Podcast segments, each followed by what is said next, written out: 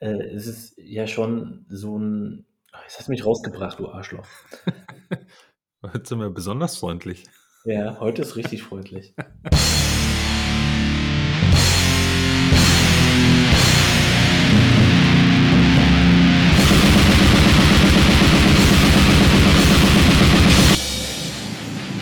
Und da sind wir wieder zu einer weiteren Runde unseres allseits beliebten Podcastes. Ähm, ich begrüße auch gleich direkt meine beiden Mitstreiter. Erstmal will ich dem Phil Hallo sagen. Phil, wie geht's dir?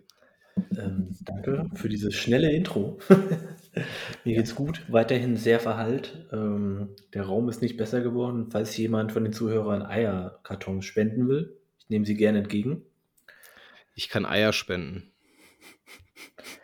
So, damit haben wir das Niveau der heutigen Folge sehr gut klar gemacht. Wieso ist doch bald Ostern? Was, was ist daran jetzt irgendwie komisch? Ähm, Ach so, stimmt, habe hab ich ganz vergessen. Tut mir, bin ich so christlich unterwegs. Dass, ähm, du brauchst einfach einen Teppich in deinem Raum. Wie wär's? Hast du einen abzugeben? Nee, aber ja, trotzdem. Geiler Vorschlag. Falls jemand spenden will, mein Kickstarter heißt Teppich für Philipp. Ich würde sogar spenden. Hm? Teppich für Philipp. So, nachdem Phil toll erzählt hat, wie gut es ihm geht, äh, wie geht's dir, Mo? Mir geht's wunderbar. Sehr gut geht's mir. Bin ein bisschen müde. Ich habe einen Teppich im Gegensatz zu Philipp und bin ganz stolz drauf und glücklich damit. Dein Zimmer auf Kickstarter finanziert? Ähm, auch, äh, nee, nicht Kickstarter finanziert, sondern Eltern gespendet. Aber äh, einem geschenkten Gaul schaut man ins Maul. Ach, das war der, über den du erzählt hast, der den kompletten Raum einnimmt, ne? Ja, genau. Sau geil. Top. Schön. Ja, wir werden uns heute in einer weiteren Folge mal wieder mit einer Band auseinandersetzen. Aber bevor wir darüber reden, um welche Band es sich hier in dem Fall handelt, ähm, hat unser, ich wollte schon sagen, unsere Wanderhure. Äh, ist schon ganz passend, also. Unser Wandersmann Mo noch das ein oder andere Konzert besucht und wollte noch äh, ein paar Eindrücke davon wiedergeben. Ähm, ja, äh, erzähl Mo, du warst ja ähm, wieder einmal bei Nork ähm, und hast noch zusätzlich Bands gesehen. Erzähl, wie war's? Genau, äh, ich bin sehr spontan mit einer Freundin äh, zu Nork gegangen, äh, auf ein kleines Konzert für einen Zehner äh, oder wahlweise für 15 Euro, wenn man spenden wollte. Denn, also sorry, in Zukunft in, am Ostkreuz. Und die ziehen ja der, äh, derzeit um und sammeln auch fleißig äh, Geld für den Umzug, nicht nur für den Umzug, sondern auch für Renovierung äh, und so weiter und so fort. Ähm, das tatsächlich, glaube ich, sogar über Kickstarter oder sowas. Also ähm, da kann man tatsächlich sich engagieren dafür, dass der Umzug glimpflich läuft und die nicht auf allzu vielen Kosten sitzen bleiben, denn die müssen jetzt da eben raus. Ich habe irgendwie noch nicht ganz rausgefunden, wo die neue Location ist. Ich habe aber auch noch nicht jetzt exzessiv danach gegoogelt. Äh, jedenfalls war es noch in Zukunft unten im Keller. Äh, Nork gemeinsam mit Krat und Heresis ähm, war ein sehr, sehr schönes, unterhaltsames Konzert. Ich mag Nork ja irgendwie einfach gern, weil die irgendwie so eine geile Punk-Attitüde einfach haben und irgendwie gefühlt einfach machen, auf was die Bock haben. Und das gefällt mir. Diesmal haben sie sogar jemanden aus dem Publikum eingeladen, der so eine balladeske Gesangseinlage äh, dann irgendwie bereitet hatte. Das war irgendwie ziemlich abgefahren. Ähm, keine Ahnung. Hat einfach, die haben einfach Spaß auf der Bühne auch, finde ich irgendwie cool. Und äh, Krat und Heresis waren eigentlich auch schon ganz gut. Ähm, irgendjemand im Publikum meinte irgendwie zu einem anderen, so zwischen, zwischen den Tracks habe ich da das Gespräch mitbekommen, so, das ist ja eine, also man hört auf jeden Fall den Orvo-Sound. Also, weil es wohl alles Bands sind, die halt im Orwo-Haus äh, groß geworden sind, beziehungsweise da immer noch proben. Und es scheint einen eigenen Orwo-Sound zu geben und Krat und Heresis gehören dazu. Ähm, kann ich jetzt, weiß ich nicht, kann ich nicht mehr dazu sagen. Ich habe es einfach nur grinsend zur Kenntnis genommen. Es gibt auch Menschen, die äh, erzählen einfach gerne, ne? Oh was Ähm. geht's jetzt? Um den Obo-Sound. Um den Obo-Sound, ja. Ja, vielleicht gibt's den ja wirklich einfach. Es gibt einfach so 10 Bands, die da dauerhaft zusammen geprobt haben und alle klingen gleich. Also, äh, ich muss sagen, Kratt und Heresis waren jetzt für meinen Geschmack tatsächlich relativ also, ich will jetzt niemanden da zu nahe treten oder auf 'n Schlips treten. Es war relativ gleich, ähm, also, war 'n krasses Geknüppel und und sehr, sehr toll musikalisch auch. Was mir bei beiden Bands nicht so richtig gut gefallen hat, ich habe mich auch drüber unterhalten dann, äh, im Laufe des Konzerts, ähm die also, oder ich sage es mal anders, es ist jetzt nichts, was mir nicht gefallen hat, sondern man würde sich an der einen oder anderen Stelle ein bisschen mehr Variabilität in der Stimme, äh, wünschen. Die war schon sehr, ähm, gleichmäßig über die ganz über jeweils bei beiden Bands, über das ganze Konzert. Und zu so zu so 'nem hohen Grad, dass man an einem bestimmten Punkt, äh, hatten wir wirklich beide denselben Eindruck, nämlich oder irgendwie so 'n Einfall, dass wir uns gedacht haben, ob die eigentlich jetzt tatsächlich auch Lyrics singen oder ob die nicht einfach irgendwas singen, weil es ist einfach so, ähm ja, keine Ahnung, es war einfach irgendwie so es war wie 'n Instrument, ne? Also, und und eben auch sehr, ähm, ja, monoton. Wie gesagt, Nimm uns mal nimm uns mal nimm uns mal mit, was es denn jetzt für 'ne Musik war. Also, war das wie Nork oder war das komplett anders? Ne, das war schon eher, ähm, einfach Black Metal Abend, ganz einfach. Nork ist ja schon sehr also, man hört bei Nork total diese ich glaube, das beschreiben sie ja selber mit Crust Crust-Punk irgendwie Elementen und das hörst du einfach, diese Rhythmi diese Punk-Rhythmik ist da irgendwie voll drin. Bei Kratt und Heresis war's von A bis Z, äh, Durchgeballer. Ähm, ich kann mich gar nicht mehr dran erinnern, ob vielleicht sogar noch das eine oder andere Gitarrensolo oder so was drin war. Wahrscheinlich nicht, weil sonst war, glaube ich, von A bis Z einfach durchgezogene Blastbeat, äh. Das war geil. Ähm, genau, ähm, ja. Also, hätten sie gut an den Freitagabend, äh, zum, äh, dem Mortem sozusagen gepasst letztes Ja, Jahr. auf jeden Fall. Ne, und die waren auch nicht schlecht. Äh, ich glaube, es war sogar bei Kratt, die hatten auch 'n ganz cooles Intro und auch 'n ganz cooles Outro mit Keyword. Das war eigentlich ganz nice. Ähm, genau. Ich meine zumindest, dass Kratt war. Boah, es verschwimmt schon wieder vor meinen inneren Augen. Ich habe ja zwischenzeitlich noch 'n anderes Konzert gesehen oder auch nicht gesehen. Am Dienstag war ich mit Freunden bei einer sehr abgefahrenen Mischung, nämlich, ähm, Hangman's Chair, Der Weg einer Freiheit, Amen-Ra und Igor. Und ich mache es jetzt kurz. Ähm, ich habe mich mit 'nem Freund vorher getroffen und auf Hangman's Chair hatten wir keinen Bock, also haben wir vor der Location 1, 2 Bier getrunken, sind 'ne Stunde nach Einlass dann in die Konzerthalle rein und dann war grad Umbaupause und wir denken uns so: „Ja, geil, äh, kommen wir genau richtig.“ Dann beginnen Amen-Ra zu spielen und nach Amen-Ra, turns out, kommt Igor und Der Weg einer Freiheit war schon vorbei. Total beschissen, Mann. Richtig scheiße. Die einzige Band, die ich sehen wollte eigentlich. Ähm, und ich meine, keine Ahnung, warum spielen die auch so crazy also, jetzt jetzt kein Witz, wir waren, äh ich war Einlass war, glaube ich, 19:30 und wir waren halt so, keine Ahnung, 8:15 oder irgendwie so oder vielleicht um 8:30 dann eben drin, 'ne Stunde später. Ganz irre. Vielleicht haben wir uns aber auch komplett vertan und der Einlass war um 18:30. Who knows? Auf jeden Fall haben wir Der Freiheit verpasst. Ähm, ja. So viel dazu und, äh, Amen-Ra war gut, hat mich total stark halt mal wieder irgendwie einfach an so 'ne Abend erinnert, äh, so 'nen Neurosis-Konzertabend und Neurosis bringt irgend 'ne Vorband mit, die halt genauso klingt wie Neurosis. Und das diese Rolle könnte Amen-Ra wunderbar erfüllen, auch mit den Visuals, die schwarz-weiß hinten an der Bühne hinge äh, projiziert werden. Das passt halt einfach. Und die sind ja auch nicht schlecht, also sind auch schon gut. Igor ist jetzt ehrlich gesagt einfach nix für mich. Ich finde es das ist so 'ne Art von Metal damit kann ich irgendwie gar nichts anfangen. Ähm, das ist was für Leute, die sich total, äh, begeistern für abgefahrene Songstrukturen und krasser Einsatz von bestimmten technischen Dingen bei an der Gitarre oder am Schlagzeug, irgendwie so was. Ähm, oder Leute, die einfach so Spaß haben wollen bei 'nem Konzert. sowas soll es geben. Und, Nee, ähm, ekelhaft. ja, widerlich. Aber für mich ist das irgendwie nichts. Also, ja. Ja, Dementsprechend ich kann, viel ich Zeit kann in habe ich Java ähm, verbracht, ja. sehr gut. Ich kann in dem Zusammenhang halt nur für äh, Amen Ra halt reden. Da war ich jetzt auch schon auf fünf oder sechs Konzerten, glaube ich, insgesamt.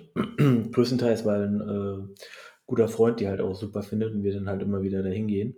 Äh, aber ich finde die live einfach wirklich immer gut. Tatsächlich, die sind einfach eine sehr gute Liveband, äh, obwohl sie nie was anderes machen. Die machen nie was anderes. Also es ist immer die gleiche Show.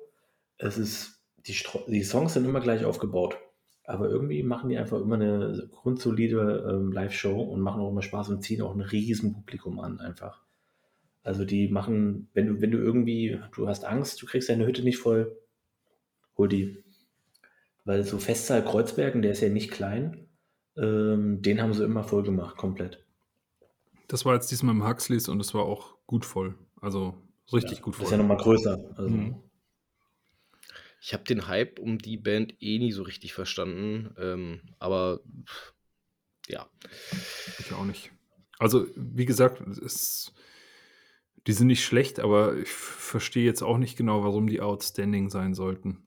Ja, also das, da kann ich, da gehe ich dann nicht mehr mit. Für mich ist das eine, eine Vorband von Neurosis. Das bleiben sie wahrscheinlich auch für alle. Nee, nee, Vorbands von Neurosis ist einer von den Bandmembern, die ein Akustikset spielen.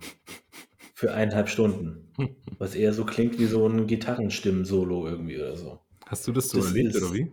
Das habe ich mehrfach erlebt bei Neurosis. Oh, shit. Ich war ja nicht nur auf einem Konzert. Also. Jetzt wollte ich irgendwas noch dazu erzählen, aber ich habe den Fall. Achso. Ähm, kann es denn vielleicht sein, ich hatte die Tage gelesen gehabt, äh, dass es. Es war ja nicht das erste Konzert in Deutschland, die waren ja vorher in Großbritannien ähm, auf Tour mit denen und es gab dann beim Übersetzen irgendwelche Visa-Probleme oder sonstiges für Igor und für Amen Ra auch, glaube ich, sodass der Weg einer Freiheit und Hangman's Share quasi äh, ein, zwei Konzerte alleine bestreiten mussten.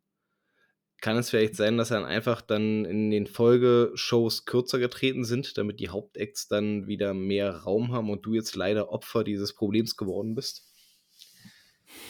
Keine Ahnung, da müsste ich mal, also ich müsste mal jemanden fragen, der mit denen auf Tour ist gerade, also mit Veganer Freiheit. Ähm, vielleicht kann der was dazu sagen. Der hat mich auf jeden Fall nur krass ausgelacht und Ich- äh, als Opfer bezeichnet, als ich ihm gesagt habe, dass ich die Band verpasst habe. Ähm, hat wahrscheinlich auch recht. Ähm, mehr habe ich jetzt mit ihm noch nicht drüber gesprochen. Aber das wäre irgendwie auch bescheuert, oder? Also, Ich finde es irgendwie aus organisatorischer Sicht wäre das ein bisschen komisch, nur weil sie halt da weniger gespielt haben. Das macht ja aber halt nichts mit dem, was das Publikum sieht. Und im Endeffekt ist es ja nicht so, dass die Bands eigentlich weniger oder mehr spielen. Die haben ja eh immer ihre Shows, die ungefähr gleich lang gehen. Und ob dann jetzt halt so nur die zwei Bands spielen und dann die anderen, glaube ich nicht, dass das einen großen Ab äh, Abriss irgendwie gibt. Dann ist halt der Abend kürzer, wenn dann nur zwei Bands spielen können. Aber dass die dann auch schon wieder irgendwie Visa-Probleme haben, ist auch irgendwie, keine Ahnung, wieder so bezeichnend. Ja, denkt man ja nicht dran, dass Großbritannien nicht mehr zur EU gehört. true that. Spinnerbande. So.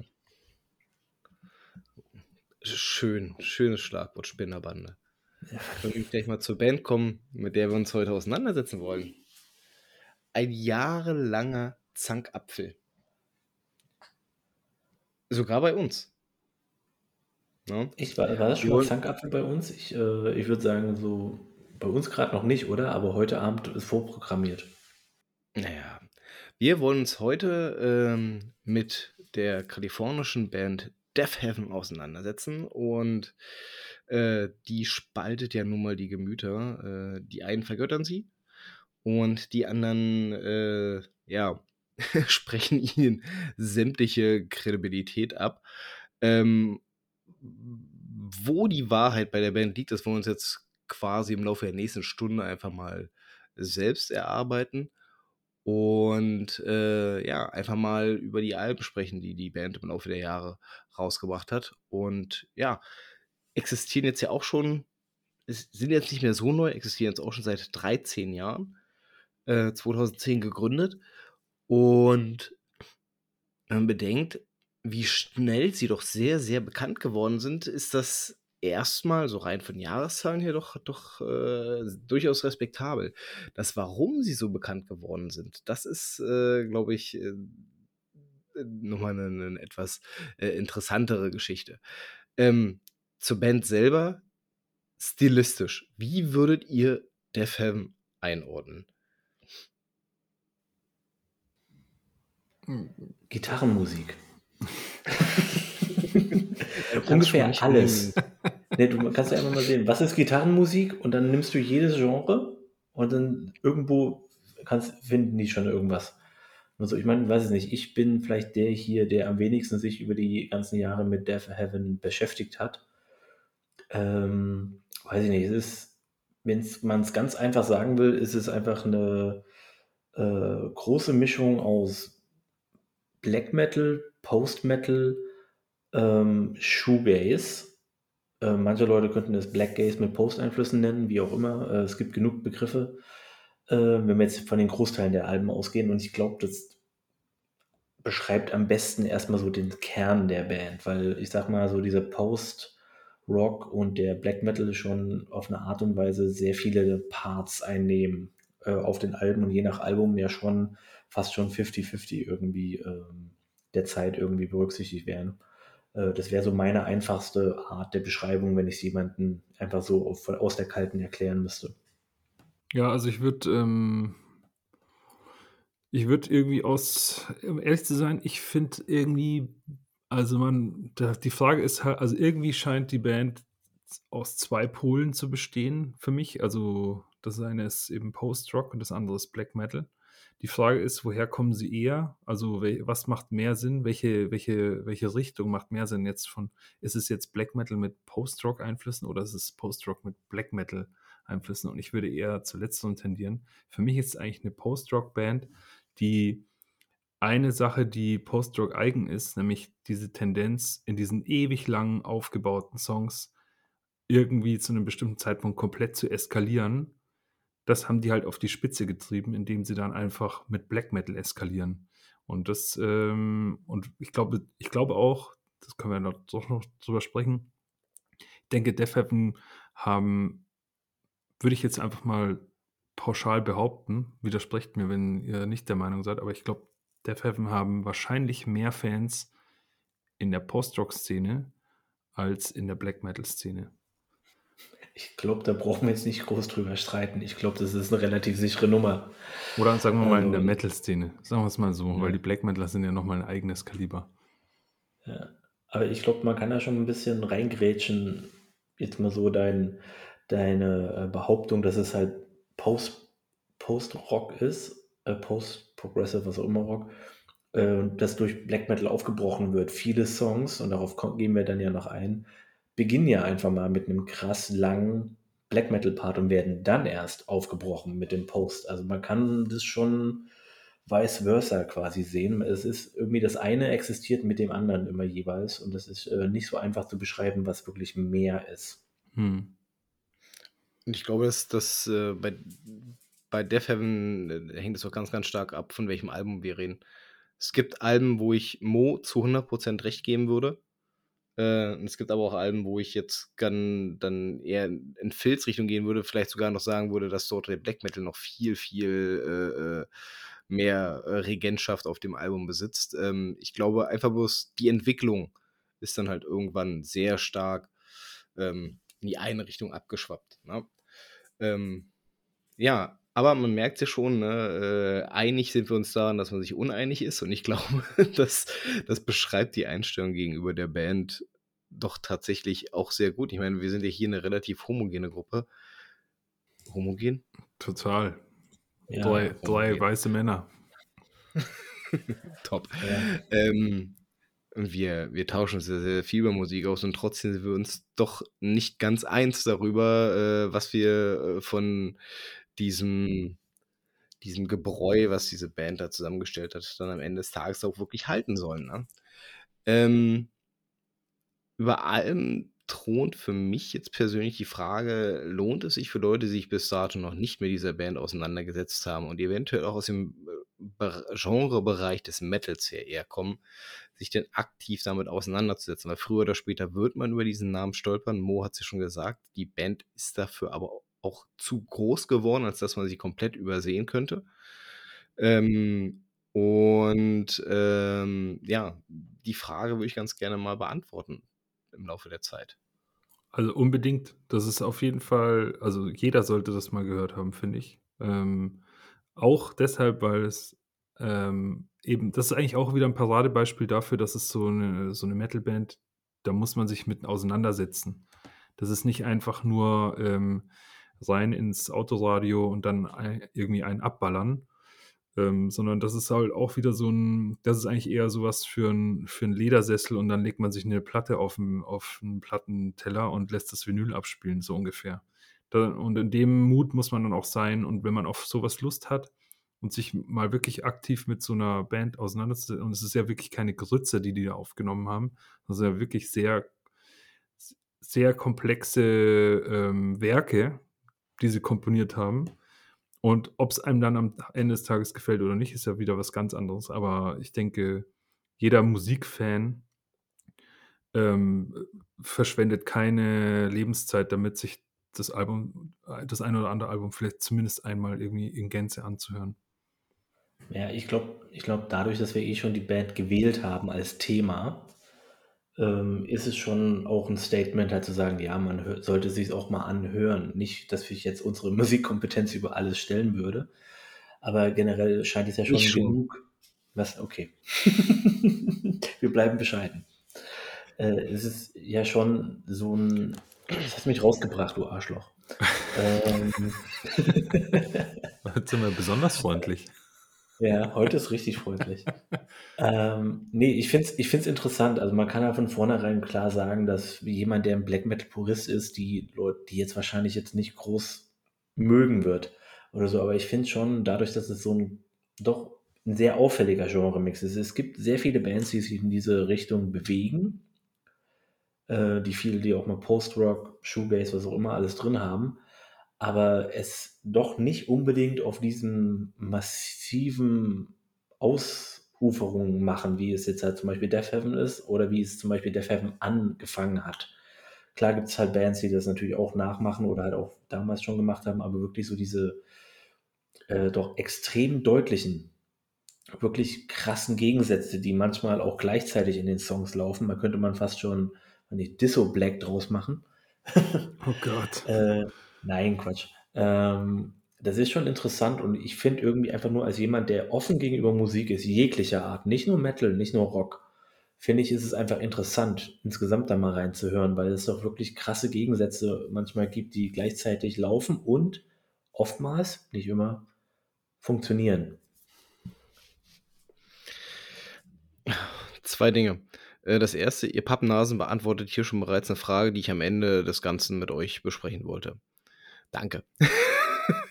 Fun funktioniert die Band. So, das ist so, wie wir's, so wie wir es immer machen. Das ist ähm, wie ähm, Jeopardy. Das ist was Neues. Und das zweite ist, ich finde es super faszinierend, dass ein Phil, der ja keinerlei Hehl darum macht, äh, ein riesen, riesen großer äh, Freund von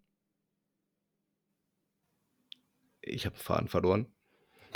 Du, du, wolltest was mit Despel Omega sagen. Dankeschön. Despel Omega ist. yes. Welche, welche, welche, welche ja wirklich, welche ja wirklich dem, den, diesen dissonanten Death Metal, äh, Black Metal vorangetrieben haben und, und etabliert haben, diese mit Death Heaven zu vergleichen. Chapeau, Phil. Chapeau. Nee, das, es ging eher um die. Be egal, es war eigentlich ein Insider dafür, für alle, die die Disso Death Folge gehört haben oder vielleicht auch mit aufgenommen haben, äh, von wegen wie die Genrebezeichnung äh, halt geschaffen wurde, weil mehrere Dinge gleichzeitig passieren. Aber naja, ich erkläre jetzt. Wollen wir uns so einfach mal Stück für Stück durchhangeln. Ähm, fangen wir gleich 2010 an. Death Heaven bringen ihr Demo raus. Ich bin ja generell immer sehr, sehr skeptisch, äh, was Demos anbelangt, also es gibt nur eine Handvoll Demos, die ich in meinem Leben wirklich, wirklich gut fand. Ähm, und wo ich auch das Gefühl hatte, dass die Demos das wiedergespiegelt haben, das Potenzial wiedergespiegelt haben, welches die Band vielleicht im Laufe der Jahre zu erreichen vermag. Hier ist das nicht der Fall. Ich finde, für ein Demo ist das saustark, was wir da abgeliefert haben. Seien es die Songstrukturen, seien es Gitarrenläufe, was ich hier noch recht dünn finde, was später mehr zu einem Markenzeichen werden sollte für die Band, ist das Schlagzeugspiel. Finde ich hier noch relativ, also in Relation, äh, äh, relativ dünn. Aber holla die Waldfee. Also es gibt manche Bands, die nach äh, zehn Jahren Existenz es nicht schaffen, ein vergleichbar komplexes Album auf die Beine zu stellen, wenn es auch bloß aus vier Songs besteht. Ja, kann ich nicht widersprechen. Finde ich auch äh, ziemlich, also beeindruckend ich, ähm, die Frage, also ich, dieses Demo ist an mir vorbeigegangen und das habe ich erst ganz spät irgendwann mal entdeckt. Da war es schon zehn Jahre alt, angeblich. Ich mich mal gefragt habe, vielleicht hast du das ja damals live mitbekommen, Danny, aber ist es denn wirklich ähm, auch so in der Breite vertrieben worden äh, 2010 oder ist es nicht doch irgendwie sowas, was sie dann irgendwie retro digitalisiert haben und dann irgendwann mal 2018 oder so online gestellt haben? Und eigentlich hatte niemand Zugriff auf dieses Demo. Also um deine Frage zu beantworten, nein, habe ich damals nicht bekommen und äh, schon alleine aus dem Grund heraus, dass äh, Demos schon nie so richtig mein Fall gewesen sind, äh, hätte ich es wahrscheinlich auch geflissentlich ignoriert äh, und hätten wir jetzt diese Folge nicht gemacht, hätte ich mich wahrscheinlich auch niemals in meinem Leben damit auseinandergesetzt. Mhm. Ähm, man kann vergleichen den äh, den Demo-Auftritt bei Bandcamp und bei Spotify, weil bei Spotify hast du noch äh, das alte Cover von damals und den alten Schriftzug der Band, der völlig anders ist. Ähm, und ich glaube, es war jetzt nicht mega massiv erfolgreich da, aber es ist jetzt nicht einfach so, dass sie das dann nochmal rausgebracht haben. Irgendwie muss es ja einen Grund gegeben haben, warum sie dann doch den Deal bekommen haben und schon mit dem ersten Album, auf das wir dann gleich kommen, schon eigentlich ganz erfolgreich gewesen sind. Also ich glaube nicht, dass es einfach nur irgendwo unter ferner Liefen lief. Ich finde ich find super, wie Phil gerade gesagt hat, da haben sie noch den alten Schriftzug. Haben sie eigentlich jemals über zwei Alben hinweg denselben Schriftzug beibehalten? Gute Frage. Aber die sind alle, alle ganz geil eigentlich, muss ich sagen. Das ist, das ist nicht die Frage. Ich meine, ich habe hab mich tatsächlich mit den eigentlichen Schriftzügen nicht so mega ähm, beschäftigt, weil mir ist echt nur der alte wirklich im Gedächtnis geblieben, weil ich den irgendwie ganz cool finde. Was ich, was ich damit eigentlich unterschwellig sagen möchte, ist, dass die Band eigentlich schon von, von ihren Grundzügen her immer sich in einem stetigen Wandel befindet. Sei es ihr eigener Schriftzug, sei es ihre Musik, sei es ihre Cover, sei es sonst irgendwas. Irgendwie ist diese Band, hat sich von Anfang an darauf programmiert und darauf ausgerichtet, sich stetig zu verändern. Und ähm, das mag den ein oder anderen aufstoßen, überfordern, abschrecken. Ähm, ich persönlich finde es aber grundsätzlich super interessant, dass man immer wieder gewillt ist, sich auf ein gewisses Maß neu zu erfinden mit allem, was man tut. Also es, es zeigt ja von unglaublich hohem künstlerischen Drang.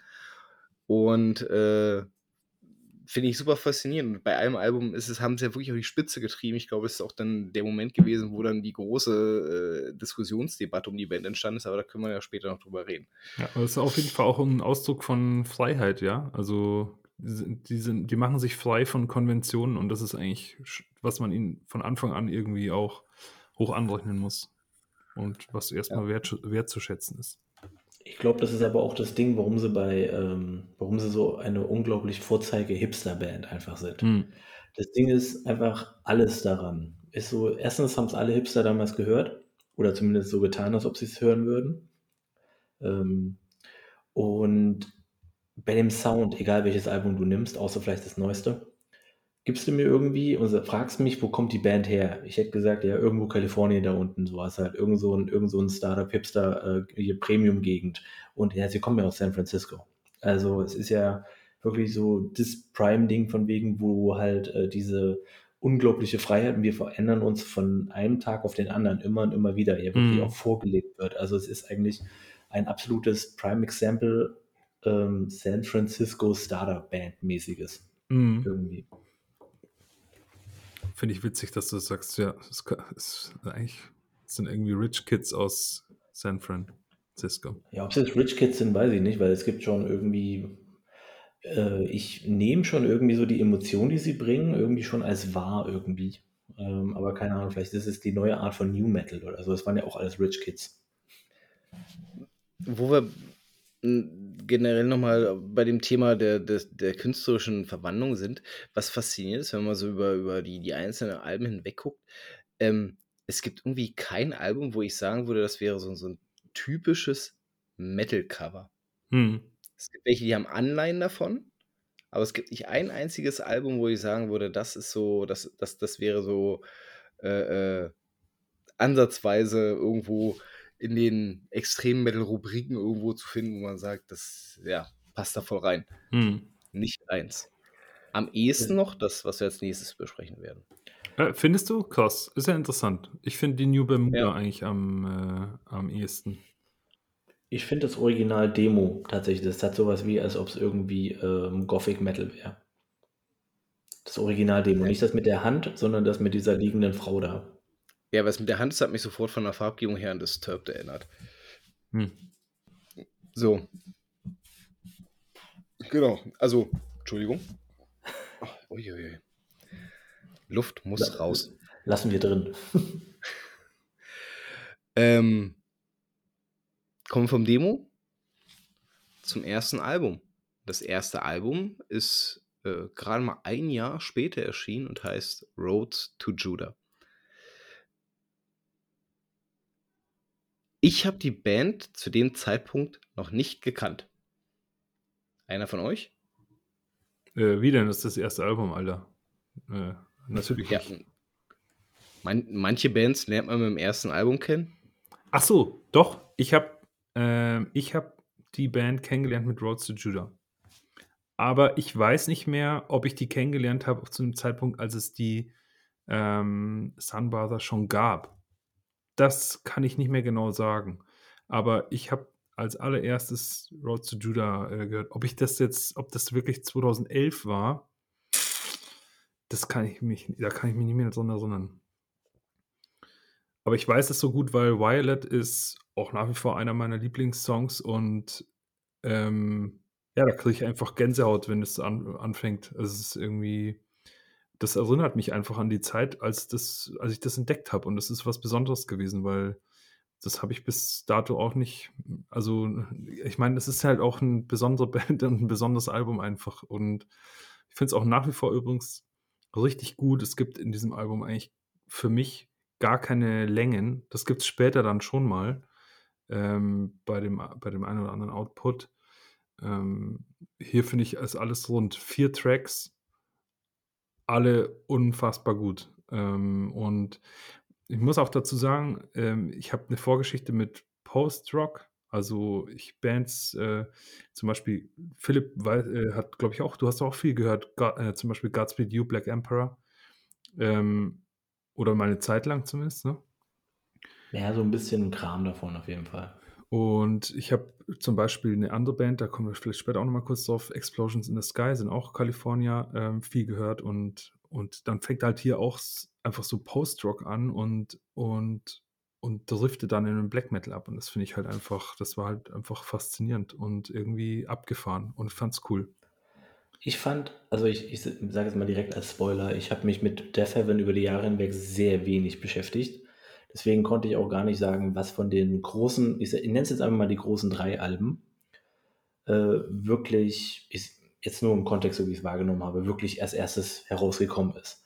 Also über allem war immer nur dieser Name Sunbather und sowas halt, auch wegen anderen, ich meine, wegen der Aufmachung und alles wahrscheinlich.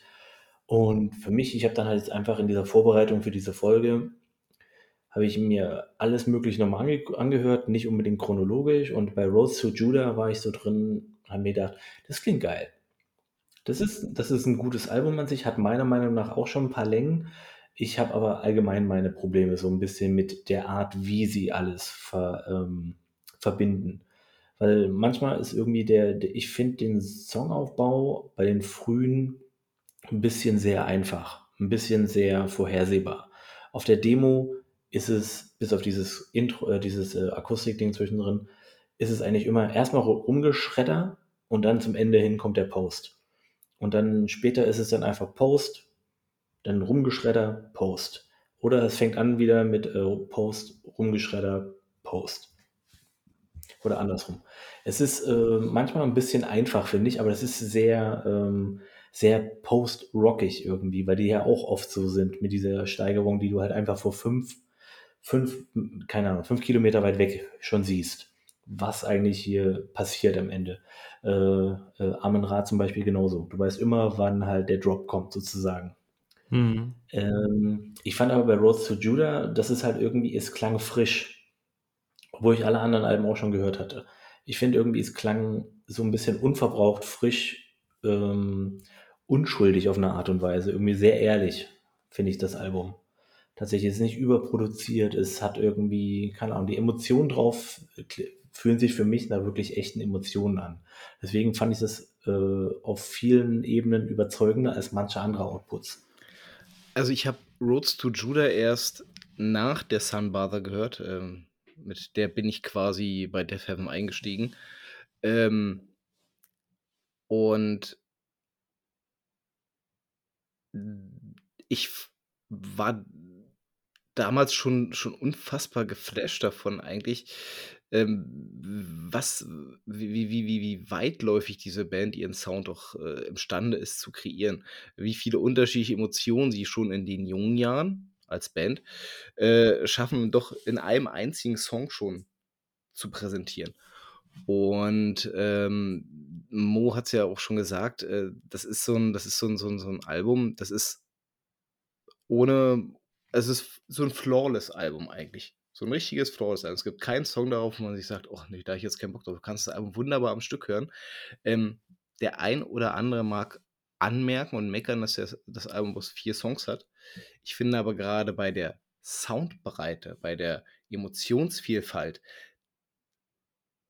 diese Alben erschöpfen. Wenn du dich damit wirklich detailliert auseinandersetzen möchtest und wirklich versuchen möchtest, den ganzen Vibe komplett irgendwie mitzunehmen, um dir dieses Gesamtbild irgendwie zu greifen zu bekommen deinem Kopf, gerade wenn du es die ersten zwei, drei Mal hörst, erschöpft dich das Album. Und deswegen ist dann eine, ein nur Vier-Track-Album doch sehr weise gewählt gewesen, weil ich glaube, äh, der Otto-Normalhörer spätestens am fünften oder sechsten Track dann sagen würde, ich, äh, nee, beim besten Willen, ich krieg jetzt nicht mehr rein davon. Und ähm, Und sind auch 40 Minuten, ne? Sind auch 40 Minuten. ja, tatsächlich, sind ja trotzdem, sind ja trotzdem 40 Minuten, ja. Es gibt andere Bands, die verpacken in 40 Minuten fast 40 Songs. Die auch alle Ja. gut sein können. Ne? Zum Beispiel Excrementory Grindfuckers. Also ich fand es super beeindruckend als Erstlingswerk. Ähm, muss mich hier wiederholen, ne? wie beim Demo. Auch das Demo fand ich sehr, sehr beeindruckend. Aber äh, gerade äh, Road to Judah hat dann quasi nochmal so zwei Schippen für mich draufgelegt. Und beim Sound muss ich äh, da auch dem Phil zustimmen, dass der Sound hier für mich als jemand, der aus dem Metal kommt, es am ehesten noch, noch, noch trifft. Alles andere, was danach kommt, dann merkt man schon, dass man sehr, sehr stark mit der Politur und mit Heißwachs rangegangen ist. Mhm. Ähm, was gut sein kann, nicht gut sein muss. Ähm, hier ist der Sound, der Mix schon mega, mega gut und passt auch sehr, sehr gut zu dem, was dort kreiert wird. Also wärmste Empfehlung. Also Death Heaven ist wirklich eine von den Bands, wo ich sage, man sollte sie von den Kinderschuhen auf aufwachsen sehen, damit man nicht von Werk, also bei manchen Werken wirst du halt erschlagen, wenn du da einfach so mit einsteigst. Ähm, deswegen mein Rat, man sollte von vorne anfangen, wenn man sich mit der Band auseinandersetzt. Wäre aber auch interessant, es genau andersrum zu machen. Einfach kommen so Läuft Also- natürlich auch Gefahr. vom letzten einfach so hin zum, zum Demo. Wäre auch interessant, das in der Hinsicht zu erfahren. Ja.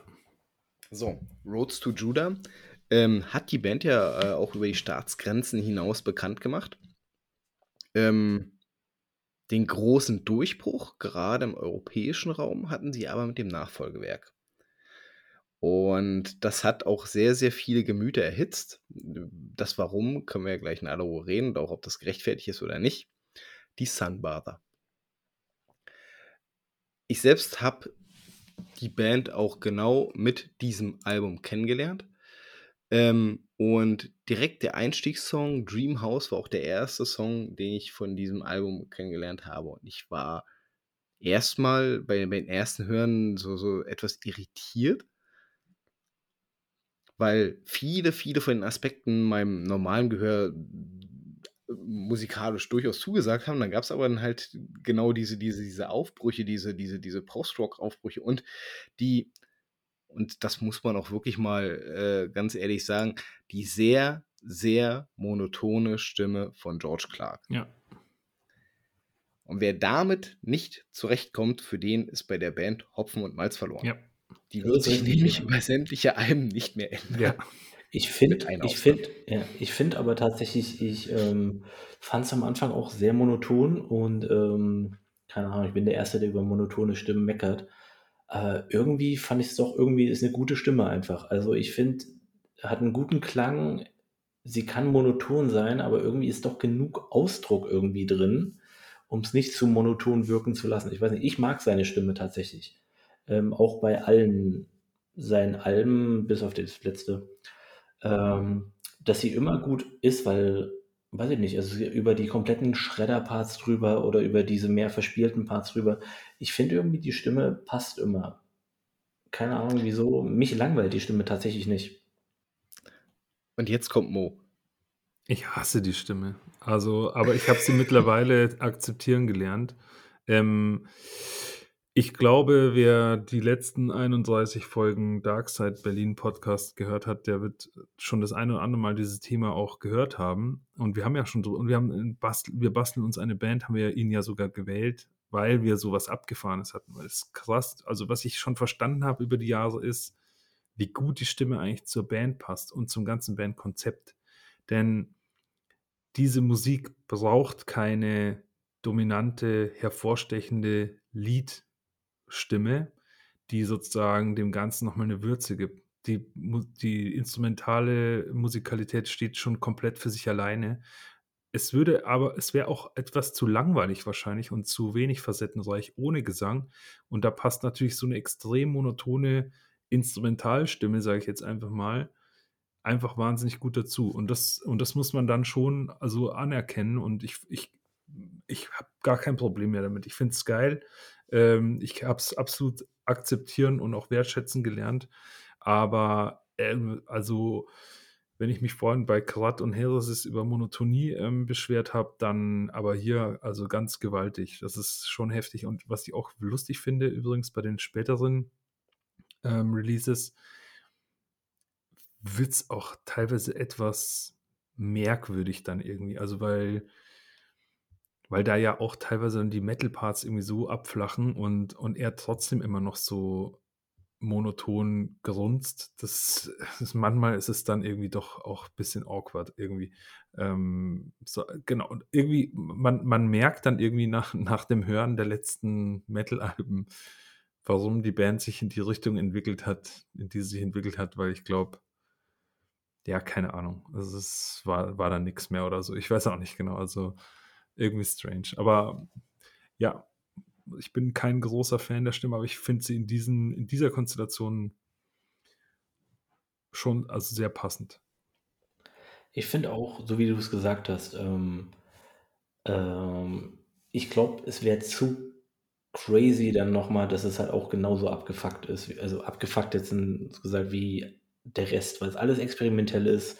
Und wenn er oben drüber auch noch 15 Facetten gleichzeitig irgendwie bringen würde, wäre vielleicht das Falsche. Keine Ahnung, das kann man im Grind bringen oder so. Swarm, bestes Beispiel. Der Sänger, absolute, absoluter Wahnsinn, einer meiner Lieblingssänger überhaupt. Aber ich glaube, hier auch mit diesem, dass es doch sehr viele lange Passagen und alles Mögliche gibt, ist, glaube ich, ähm, viele verspielte Passagen, ist es, glaube ich, ganz okay, wenn du jemanden hast, der einfach wirklich monoton hat und dieses gesamte Gebilde zusammenhält. Auf eine Art und Weise. Auf äh, deine äh, Probleme mit den alten, mit den nächsten, mit den späten Alben was da noch so kommen kann damit, äh, können wir dann bei gegebener Zeit nochmal drauf eingehen. Da habe ich eventuell eine interessante Meinung. Bleibt dran. ähm, ich finde ich finde es schön, dass, dass, dass Mo das äh, da reingebracht hat, weil das nämlich ein Gedankengang ist, den man sich, glaube ich, erst im Laufe der Zeit, wenn man sich schon eine Weile mit Deathhaven auseinandergesetzt hat, zu dem, zu, zu dem Punkt muss er erstmal kommen. Und wenn man den, glaube ich, akzeptiert hat, dann funktioniert äh, Deathhaven auch als Gesamtkunstwerk ganz gut, dass quasi diese Monotonie der Stimme äh, von George Clark quasi das, das Grundgebilde ist, was immer gleich bleibt. Ne? Die Konstante in den Songs. Da gibt es keine Variation. Alles drumherum ist ja vogelfrei. Ja, da, da passiert ja so viel, da sind so viele Freiheiten gegeben, so wenig äh, Grenzen, die ansatzweise respektiert werden, dass man sich da an dieser Stimme immer noch gut festhalten kann, um das ganze andere äh, halt nicht zu wild werden zu lassen. Mhm. Und äh, wo ich gerade bei den Ausläufern bin, äh, das, was mich damals am meisten auch schon direkt bei dem ersten Song Dreamhouse begeistert hat, war das Schlagzeug. Ich finde, Daniel Tracy ist so ein geiler Schlagzeuger und vor allem, er hat eine unfassbare Dynamik da drin, gerade was auch Tempowechsel anbelangt. Äh, der ist, also, wenn, wenn ich jemanden aus, äh, aus der Band hervorheben möchte, dann ist es Daniel Tracy. Also richtig, richtig geiler Schlagzeuger und es macht auch echt Spaß, ihm zuzuhören. Er erzählt seine eigene Geschichte da. Äh, man kann allein schon nur mit Konzentration auf das Schlagzeug wunderbar so ein komplettes Album sich anhören und ist trotzdem noch begeistert. Äh, da würde ich gerne direkt mal reingrätschen. Ähm, ich finde, ähm, er ist halt stark in den nicht-Black Metal-Passagen, aber in den holzigen Black Metal-Passagen, finde ich, ist es einfach nur äh, nach vorne gebolze. Meiner Meinung nach ohne Dynamik, weil tatsächlich jedes Mal, wenn ich mir angehört habe, ich habe auch, ich habe die ganzen Alben deutlich weniger gehört als ihr wahrscheinlich. Äh, für mich ist es wirklich so, ich höre, wenn halt die Songs losgehen, die wirklich mit dem kompletten Geschredder losgehen, kommen einfach drei Minuten einfach nur Blast und mal ein kurzer Break und dann einfach nur Blast. Und für mich ist da null Varianz drin. Ich höre da kaum einen Drummer raus. Und dann kommen die Post-Parts und dann merke ich so, hey, da ist jemand, der hat wirklich was drauf am Schlagzeug.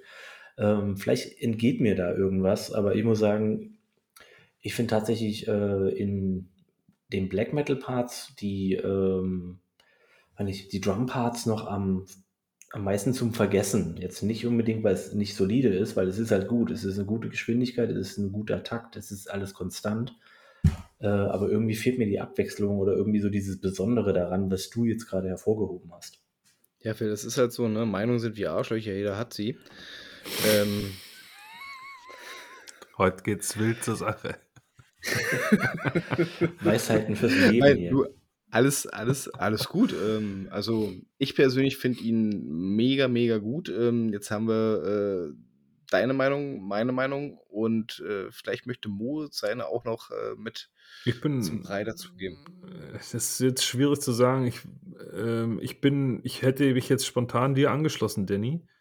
Ähm, jetzt ist aber die Sache so, dass ich halt irgendwie, ich bin ja vor allem von den Post-Parts ähm, so begeistert bei der Band, muss ich leider auch zugeben. Und, ähm, und da ist ja einfach, das ist ja musikalisch wirklich überragend. Also, und ja, und man hört ihm wirklich sehr gerne zu. Das äh, stimmt. Und ich fand es richtig schön, wie du es gesagt hast, dass er mit seinem Schlagzeug so, so ein bisschen seine eigenen Geschichten da irgendwie auch erzählt.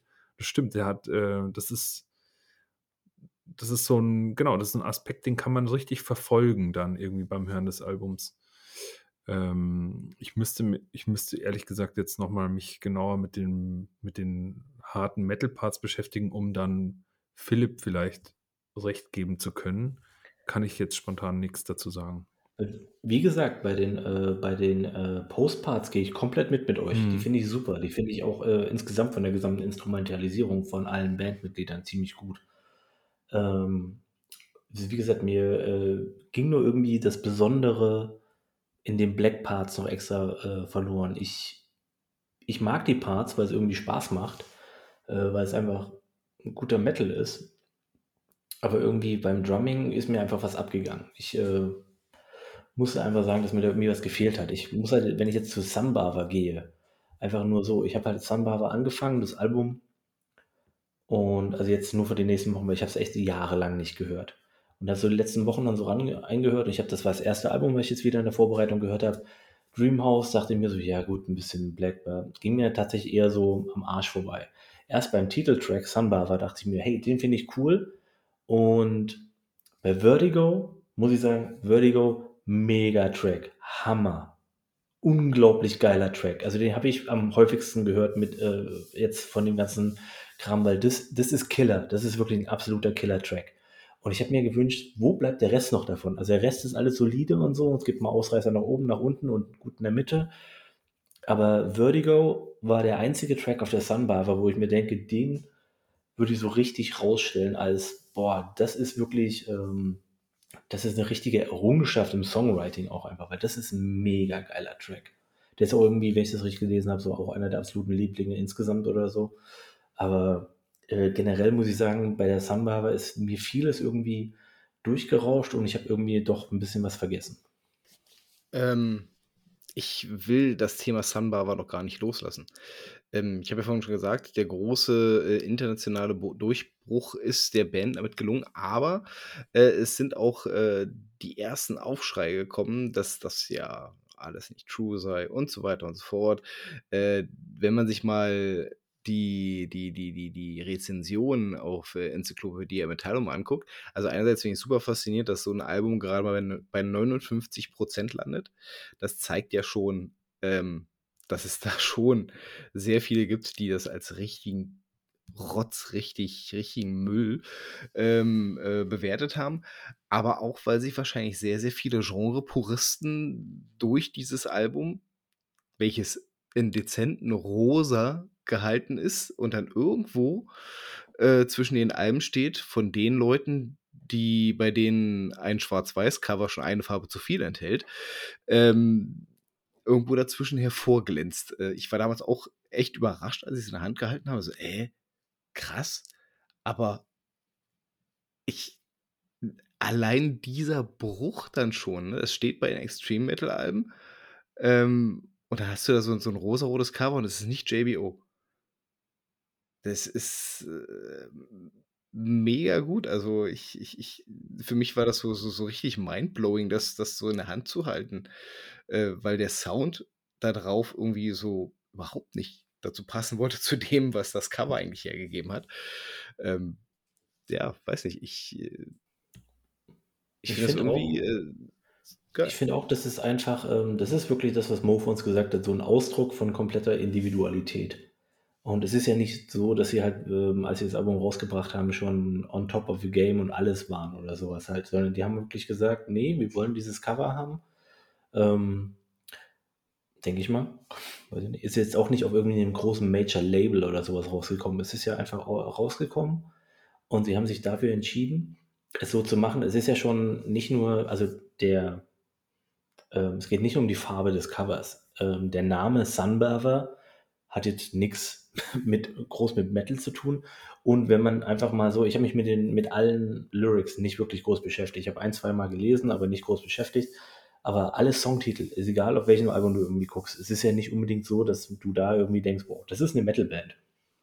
Das mhm. ist alles möglich. Das ist Sunbather, keine Ahnung, könnte auch einfach nur ein sehr, sehr schlechter Trap-Hip-Hop-Song sein. Ähm, Vertigo kann alles sein, sowieso. Oder auch ein U2-Song, wie wir alle wissen wahrscheinlich. Mhm. Ähm, ja, und Pecan Tree, The Pecan Tree.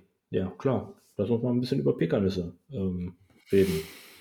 Ähm, es ist ja alles, also alles, ich rede jetzt nur von der Samba aus, aber halt so alle anderen Alben haben so, weiß ich nicht, keine Ahnung, Bedrooms. Auf dem Demo gibt es einen Song, der Bedrooms heißt und das ist halt geknüppelt. Nee, ist es nicht. Das ist, das, äh, das ist dieses komische Ambient-Ding. Aber trotzdem, es gibt halt solche komischen Namen, die nichts mit Metal zu tun haben. Und sie machen es einfach. Und das finde ich jetzt bewundernswert. Aber genau das ist ja das Ding. Hä, wo bleibt das Evil-Teil? Was soll denn da? Ist überhaupt nicht Grimm und Frostbitten. Und True. Ja, und ich glaube auch ein Problem ist irgendwie ähm, alleine der Fakt, dass durch diese, durch diese Band die Brücke zum Mainstream geschlagen worden ist. Das provoziert ganz, ganz, ganz viele. Und dann kommt natürlich auch dazu, ja, dann, dann mag der Mainstream das und dann, und dann fühlen sich viele angegriffen, fühlen sich viele im Rechtfertigungszwang, fühlen sich viele im, ähm, Rechthaberzwang und, und fangen dann an, den Hype an sich schon mal abzulehnen und dann aber auch irgendwie sich komplett nach innen zu kehren oder sogar einfach irgendwie äh, Lanzen raus und einfach auf Vollangriff zu gehen. Ich habe hier gerade so ein 12% ähm, Review auf Enzyklopädie Metallum überflogen. Sau geil. Richtig witzig, ehrlich gesagt. Ähm, und er schreibt auch gar nicht schlecht. Aber es geht vor allem darum, das schreibt er schon im ersten Satz. Er schreibt normalerweise keine Reviews über Alben, die unter 20% bekommen, weil er will eigentlich nicht einfach nur abflamen über irgendwelche Bands, aber in dem Fall muss er es jetzt machen, weil ihm der Hype so auf den Sack geht. Und das ist genau der Punkt halt irgendwie, ja. So lustig irgendwie. Ähm, ja, keine Ahnung. Genau, ich denke, die Brück, dieses Brückeschlagen zum Mainstream ist irgendwie awkward. Und ich muss auch zugeben, jetzt kann ich mal aus persönlicher Sicht ähm, ähm, berichten.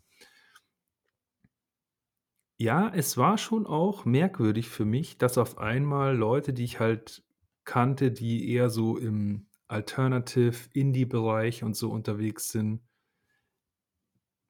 auf einmal dann sozusagen Death Heaven geil finden und, und auch davon sprechen, wie, wie toll und wie zeitgemäß und äh, postkapitalistisch diese Metal, diese Metal-Musik ist sozusagen. Ja. Also das fand ich irgendwie schon, also irgendwie etwas merkwürdig und ich habe mich dann auch. Dezent ätzend. Naja, irgendwie habe ich mich halt auch gefragt, hm, ja, weißt du überhaupt, was Metal ist und so. Also wisst ihr, so, so diese bescheuerten, ja, solche, solche Anwandlungen hat man halt irgendwie auch manchmal, ja.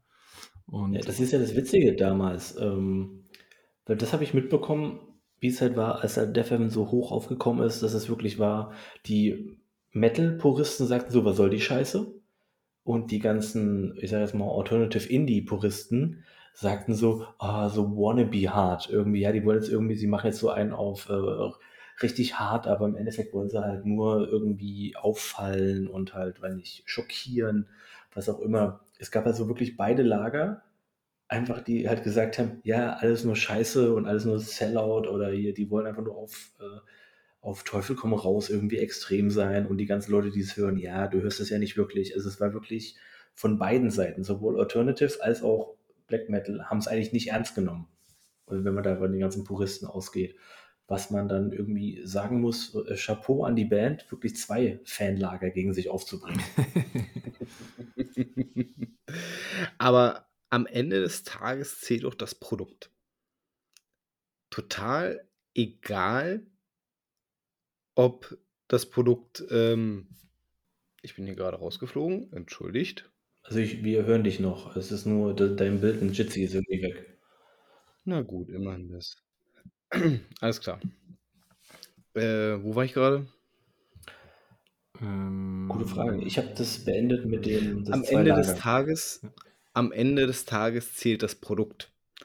Und wenn man sich jetzt nicht seine Scheuklappen vom 90-Grad-Winkel auf den 180-Grad-Winkel rüberschiebt, kann man bei dem Produkt ganz, ganz, ganz, ganz viel entdecken. Und ich finde das immer faszinierend. Hier hat sich dann für mich dann wieder in sehr vielen Bereichen, auch bei sehr vielen Leuten, dann so diese, diese massive Engstirnigkeit äh, offenbart, wo ich mir denke, es ist doch eigentlich auch total egal, was für ein Label diese Band trägt. Und wenn es Scum Metal ist, ja, dass sie sich selbst als Label setzt oder keine Ahnung, Ameisenscheiße, ist doch total Banane. Dass die Musik selber spricht für sich und die ist hier ja in Relation zu den vorhergehenden Alben nochmal, oh, zum vorhergehenden Album, ist ja eins gewesen, ähm, nochmal stark verfeinert, stark äh, äh, äh, nach vorne geschoben worden, all seinen Facetten, ne? die, die, die, die, die, die äh, äh, ähm, einzelnen Instrumente haben noch viel, viel mehr Spielraum. Hier, wie gesagt, das Schlagzeug, wo es mir das erste Mal wirklich so richtig bewusst geworden ist, wie viel Spielraum einem dort gegeben wurde. Äh, das ist, das das Teil, wenn, wenn du dir richtig, wenn du richtig an dieses Album reingehst und es richtig richtig wirken ist, das, das ballert halt, ne? Das macht halt richtig, richtig Bock. Hier aber der erste Wehmutstropfen für mich gewesen, Ich glaube, es ist Windows. Dieses dieses Zwischengeplänkel mit dieser mit dieser Säge dann, die dann die dann, äh, dort reingesetzt wird, das nervt mich jedes Mal so hart ab. Hm. Für mich ist das einfach nur so 'n so 'n so 'n Ambient-Ding für zwischendrin, so 'n Interlude irgendwie. Ich sehe es gar nicht mal als so wichtig. Ähm, weiß ich nicht. Ich sehe es eigentlich gar nicht so Ist wichtig rich an. ist richtig, es ist auch nicht wichtig, aber es jedes Mal, wenn ich's wenn ich's höre, nervt's mich so sehr, dass ich am liebsten diese CD nehmen würde, aus'm Fenster werfen würde. Dann würde ich aber den ganz anderen Spaß verpassen. Ja. Kommt ja nur ein Song danach, das ist jetzt nicht so schlimm. Der längste von allen, aber ist nicht so schlimm. Gut. Noch Ergänzung zu Sunbather? Hört euch Vertigo an. Punkt. Ja, wir haben's verstanden, Phil. Ja, ist ist einfach 'n sehr geiler Track. Also, obwohl man kann hier noch schon genau, ja, Vertigo ist auch tatsächlich mein Lieblingssong. Ähm, und ich finde auch, es gibt eigentlich nichts gibt eigentlich keinen einzigen Song von Death Heaven, der jemals wieder so eine süße Melancholie gezaubert hat wie dieser Song. Das ist wirklich und aber witzigerweise, Philipp, finde ich's auch interessant, dass du da auch zustimmst, dass es einer der wahrscheinlich großartigsten Songs von dieser Band ist. Der hat 'nen ganz klassischen von A nach B Aufbau. Richtig also, du weißt genau, was passieren wird, aber es ist Ja, verdammt aber geil. Ja. Ja, aber er ist ehrlich. Aber er ist ehrlich. Irgendwie ist ich, ähm, weiß nicht, das ist so dieses Ding, man kann's halt nicht beschreiben. Man hört 'n Song und man merkt einfach, der ist ehrlich. Irgendwie so, der wirkt nicht gezwungen, der ist einfach da. Und, ähm, von vorne bis hinten ist das einfach 'n geiler Track. Der ist der längste des gesamten Albums. Ähm, 14 Minuten ist fucking lang, aber der hat für mich keine einzige Länge, ganz ehrlich. Das ist wirklich 'n grandios guter Song insgesamt gesehen, nicht nur für Heaven. Insgesamt finde ich, ist das 'n unglaublich guter Song. Ähm, und ich weiß nicht, allein mit dem Song also, keine Ahnung, die meisten Bands würden im Leben nicht mal so 'n Song schreiben, deswegen ist es denen hoch anzurechnen. Ich finde den Song einfach wirklich grandios geil. Und, ähm, klar, viele vieles ist vorauszusehen irgendwie in diesen ganzen Songs. Aber das muss ja nix heißen, wenn die Songs einfach funktionieren. Mhm. Aber ich finde, da ist generell Death Heaven 'ne gute Adresse, wenn man mal Songs hören möchte, die 90% 95% anderer Bands niemals in der Lage wären zu schreiben. Weil es für mich persönlich hört's bei Vertigo nicht auf, sondern, äh, es gibt ja noch den einen oder anderen Output und den einen oder anderen, äh, starken Song, den sie mit haben, aber da kommen wir auch noch gleich mit zu.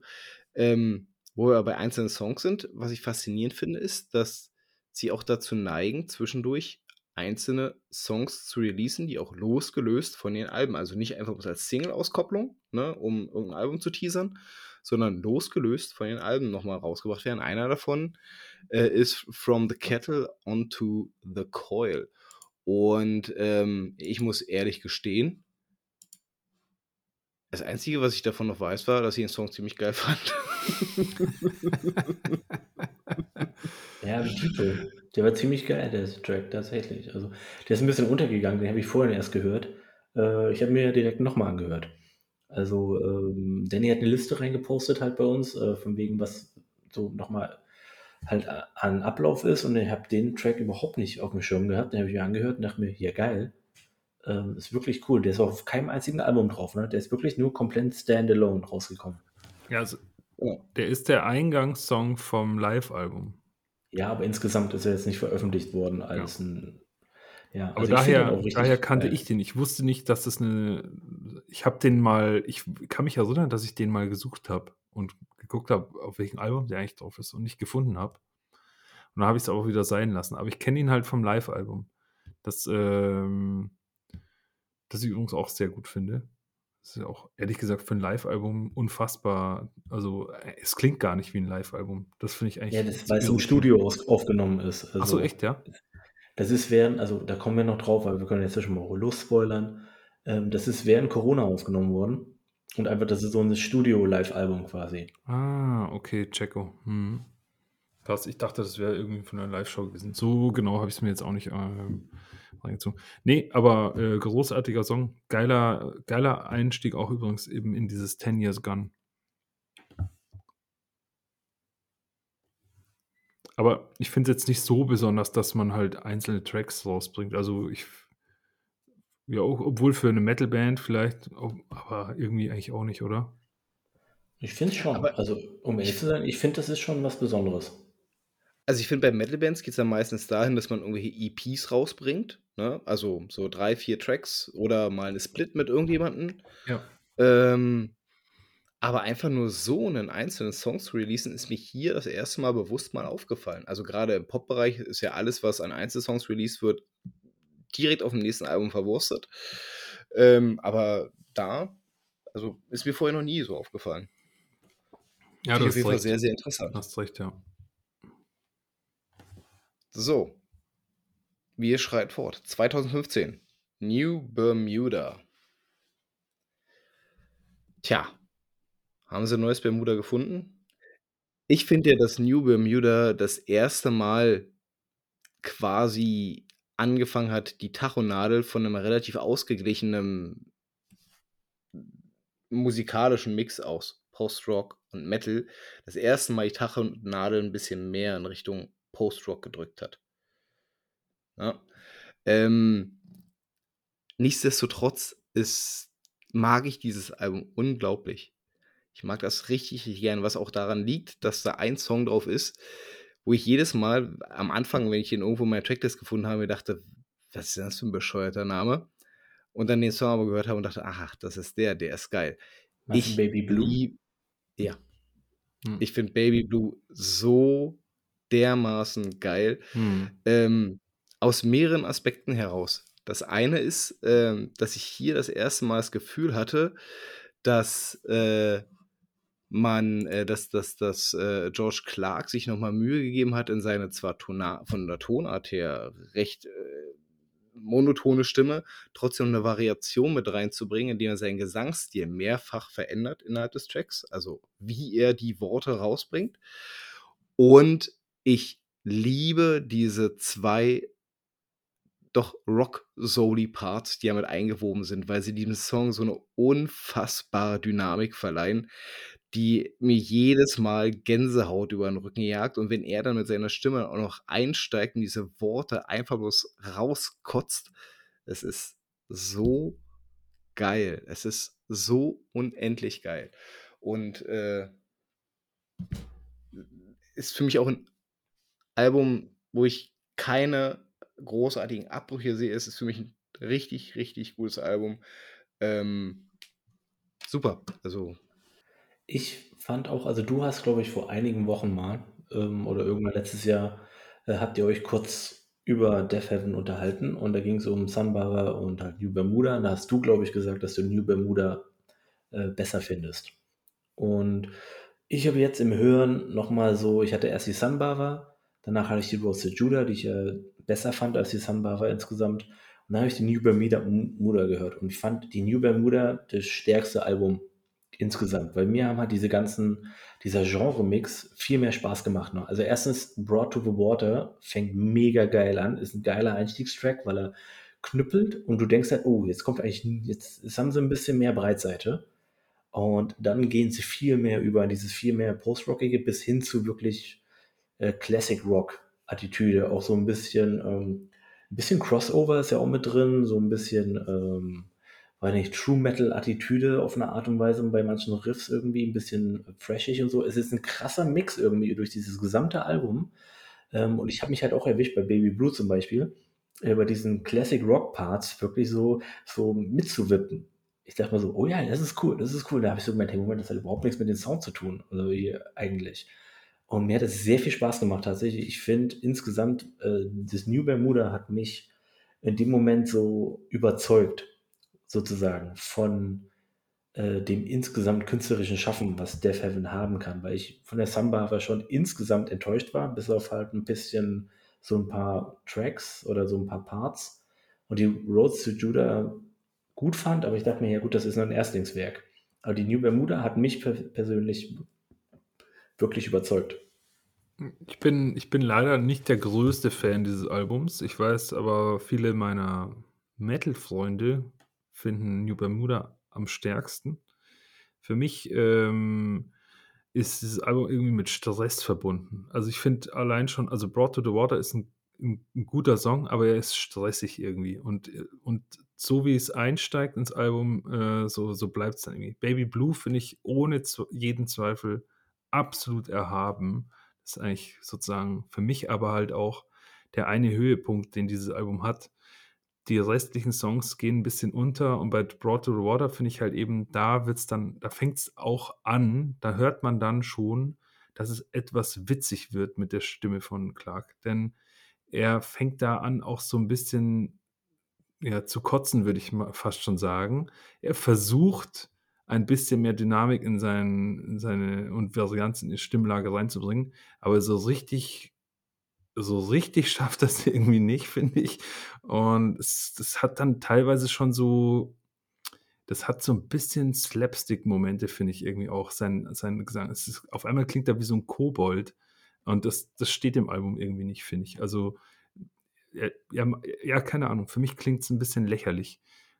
Unabhängig davon ist „Brought to the Water“ 'n super Einstiegssong, ähm, wie gesagt, aber und für mich, ähm, hat dieses ganze Album irgendwie so diesen Nimbus von Stress und, ähm, ja, gefällt ich weiß nicht genau. Es ich bin halt doch irgendwie eher der der schmalzige, romantische Typ und deswegen stehe ich halt zu „Sunbather“ und ich finde die halt einfach, ähm, überragend und, ähm, ja, „New Bermuda“ ist mir irgendwie zu stressig. Weiß Hm. nicht warum. Also, ich ich versuche auch die ganze Zeit diesen diesen diesen Stressfaktor bei dir aber aber ich finde ich finde hier äh, mein mein Empfinden ist, dass das eigentlich so dass dass das Album ist, was am ehesten so vor sich hin wandert, ohne ohne ohne wirklich diesen diesen diesen diesen Stressfaktor auszulösen. Aber so unterschiedlich kann die Wahrnehmung auch sein, ne? Das ist Ich fand finde ich generell ich fand, äh, „Sunbather“ oder „Road to Judah“ deutlich stressiger von der Atmosphäre her. Ich fand persönlich „New Bermuda“ viel geordneter. Also, so 'n bisschen weil da war so 'n bisschen mehr: „Wir wollen das jetzt wirklich so machen.“ Irgendwie deswegen, ähm das ist halt so unterschiedliche Wahrnehmung einfach. Vielleicht Ähm, vielleicht stresst aber mich auch, dass es so clean alles klingt dann auf einmal irgendwie. Keine Ahnung, ich weiß es nicht. Also, irgendwie Die ist Produktion so ist deutlich besser, das muss man sagen. Die Produktion ist deutlich besser. Ja, es ist irgendwie Das macht schon so mal 'n krassen Unterschied insgesamt. Mhm. Wobei man auch sagen muss, ähm, ich habe ja gesagt, dass das rein für für für Metal-Puristen wahrscheinlich die die Produktion von, äh, äh, „Roads to Judah“ immer noch das, was am ehesten den Nagel auf 'n Kopf trifft und alles, was danach kam, halt sehr, sehr hochpoliert wurde. Und ja, bei „New Bermuda“ ist man halt wirklich tatsächlich nur mit'm Heißwachs drüber gegangen. Aber, ähm, grade bei 'ner Band, die musikalisch innerhalb eines Songs so viele Facetten abdeckt und auch versucht, diese dem Hörer so nah wie möglich zu bringen, auch bestimmte Emotionen damit auszulösen, ist das eigentlich die logische Schlussfolgerung, dass du dort 'n kristallklaren Sound brauchst, wo du jede verkackte Note, jedes Fallen eines Stecknadelkopfes hörst, ähm, was den einen oder anderen dann stressen mag. Ähm, aber ich glaube, um das Album in Gänze zu erfassen, kannst du's gar nicht anders machen. Und ich bin auch Mo hat's ja auch ge selbst schon mal, äh, abseits einer Folge zu mir gesagt. Äh, ich bin ja generell, wenn's gut gemacht ist, auch 'n Riesenfreund von fett produzierten Sachen. Und, äh hier finde ich grade, weil sie nun mal es geschafft haben, dann ihre eigene Balance zwischen Black Metal und und Post-Rock, äh, in in meinen Augen idealen Mix zu finden, ähm, passt auch für mich diese Produktion zu 100 % da drauf und deswegen mag ich's auch so unglaublich gerne. Ähm, aber ja, kann auch durchaus sein, dass wenn man wenn man das eben nicht so ganz gerne mag, dass das so 'n Stressor ist, diese diese diese glasklare Produktion, ja. Ja, ich ich stelle mir das irgendwie so 'n bisschen vor wie vielleicht ist es vielleicht kann man's so sagen, dass bei „Roads to Judah“ und „Sunbather“, da da hat man noch das Gefühl, dass man irgendwie bei 'ner Band dabei ist, die halt 'n Konzert macht. Es hat noch so 'n bisschen was, Mhm. wie Philipp gesagt hat, Ehrliches, Kumpelhaftes. Hier ist das Ganze schon irgendwie wie wie bei 'ner Vernissage oder so. Man fühlt sich irgendwie so leicht unwohl und und guckt irgendwie zu, während man 'n Glas Sekt in der Hand hat, so ungefähr, wie auf kostenlos ist eigentlich wie auf so 'nem Jazzkonzert oder so. Ähm, und was immer so 'n bisschen genau, das ist einfach stressig, weil man da bei so 'ner cleanen vorgeführten Show irgendwie zuschauen muss und sich ein bisschen unwohl fühlt. Und das ist irgendwie so der. Man traut sich. Ja. Und man traut sich nicht näher als einen Meter an, an das äh, Kunstobjekt heran, weil man Angst hat, dass man sonst von der Security weggetackelt wird. Ja, genau, so ungefähr, ja. Ja, genau. Aber faszinierend, ne? Ich habe es ja gesagt, dass hier in meinen Augen zumindest äh, der, das Pendel wieder das erste Mal so ein bisschen mehr in Richtung Post-Rock schlägt. Und Mo hat aber zumindest äh, in Richtung des Covers gesagt, dass er das am ehesten noch äh, als ein Metal-Cover sehen würde. Ähm, aber auch da zeigt sich dann wieder, wie freigeistig diese Band dann doch agiert. Ähm, und das von Album zu Album aufs Neue. Und wenn wir dann gerade beim Thema der Cover sind, äh, können wir auch gleich mal den Umschwung zum Folgealbum machen. Was ist das denn für ein Kack-Cover? Du, das Cover fand ich schrecklich, ne? Ich finde, das Cover ist unglaublich scheiße, aber ich denke mir so Mut zur Hässlichkeit. Ähm, Mann, ich, also das ist halt wie gerade aus der besagten Kunstausstellung äh, äh, herausgeklaut einfach. Das ist irgendeine Fotoausstellung irgendwo von einem, von einem Schwarz-Weiß-Künstler in, ja, eigentlich Berlin-Mitte. Ähm, ja, keine Ahnung, das ist, ich verstehe das Cover nicht, ne? Es, hat mich auch richtig angefuckt irgendwie, als ich es äh, als ich's erst gesehen habe. Weil ich verstehe es Also- gar nicht. Warum wählt man dieses Bild überhaupt für irgendein Cover? Es geht nicht mal um die Musik. Ich verstehe nicht, warum man dieses Bild nimmt.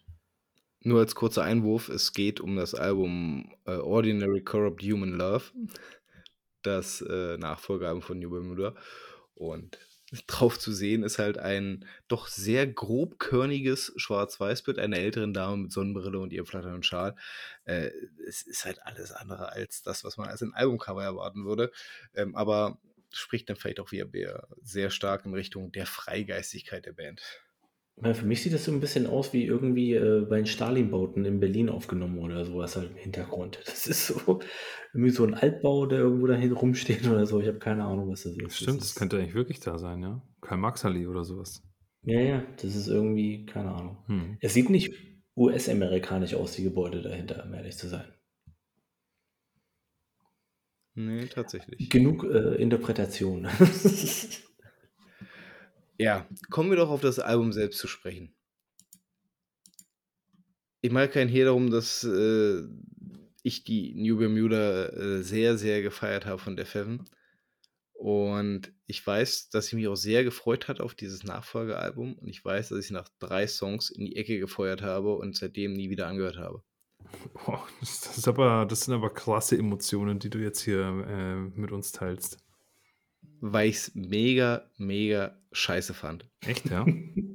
So, ähm, im Rahmen dieser Folge musste ich mich ja dann damit wieder auseinandersetzen und habe mir dann die Frage gestellt, warum eigentlich?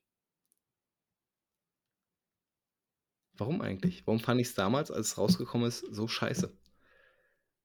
Ich weiß es nicht. also weißt du es auch jetzt nicht mehr, oder? Ich habe einen Verdacht. Der Verdacht, den ich habe, ist, ich habe ja äh, äh, nicht umsonst äh, auch regelmäßig äh, das, das, das Schlagzeugspiel äh, von, von, na, Tracy? Dankeschön, von Daniel Tracy hervorgehoben. Ähm, und ich habe es gehasst, dass dieses Album einfach mal nicht aus dem Arsch gekommen ist. Also die Songs, in denen hier noch Blastbeats existieren, sind sehr, sehr überschaubar. Und das hat mir so massiv, denke ich mal, gefehlt, dass ich gesagt habe, nee, nee, das ist es nicht mehr für mich. Das ist jetzt ein Schritt, den ich nicht akzeptieren möchte.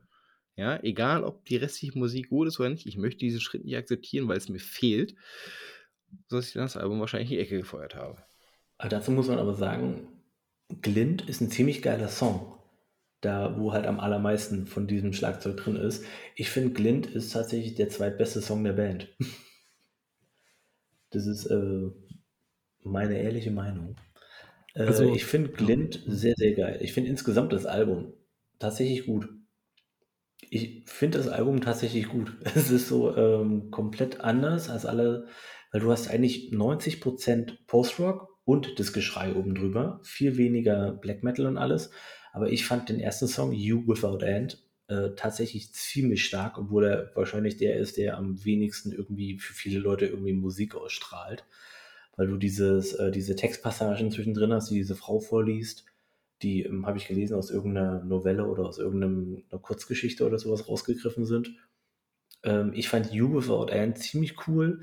Ich fand es interessant, wie sie halt wirklich diese ruhigen Passagen gewählt haben und diese fast schon Akustikpassagen. Und George Clark drüber schreit mit seiner doch monotonen, wieder monotonen Stimme. Ähm, ich fand das Album eigentlich tatsächlich super interessant und mit You Without End und Glint finde ich auch sind da zwei starke Songs drauf. Glint nochmal deutlich besser.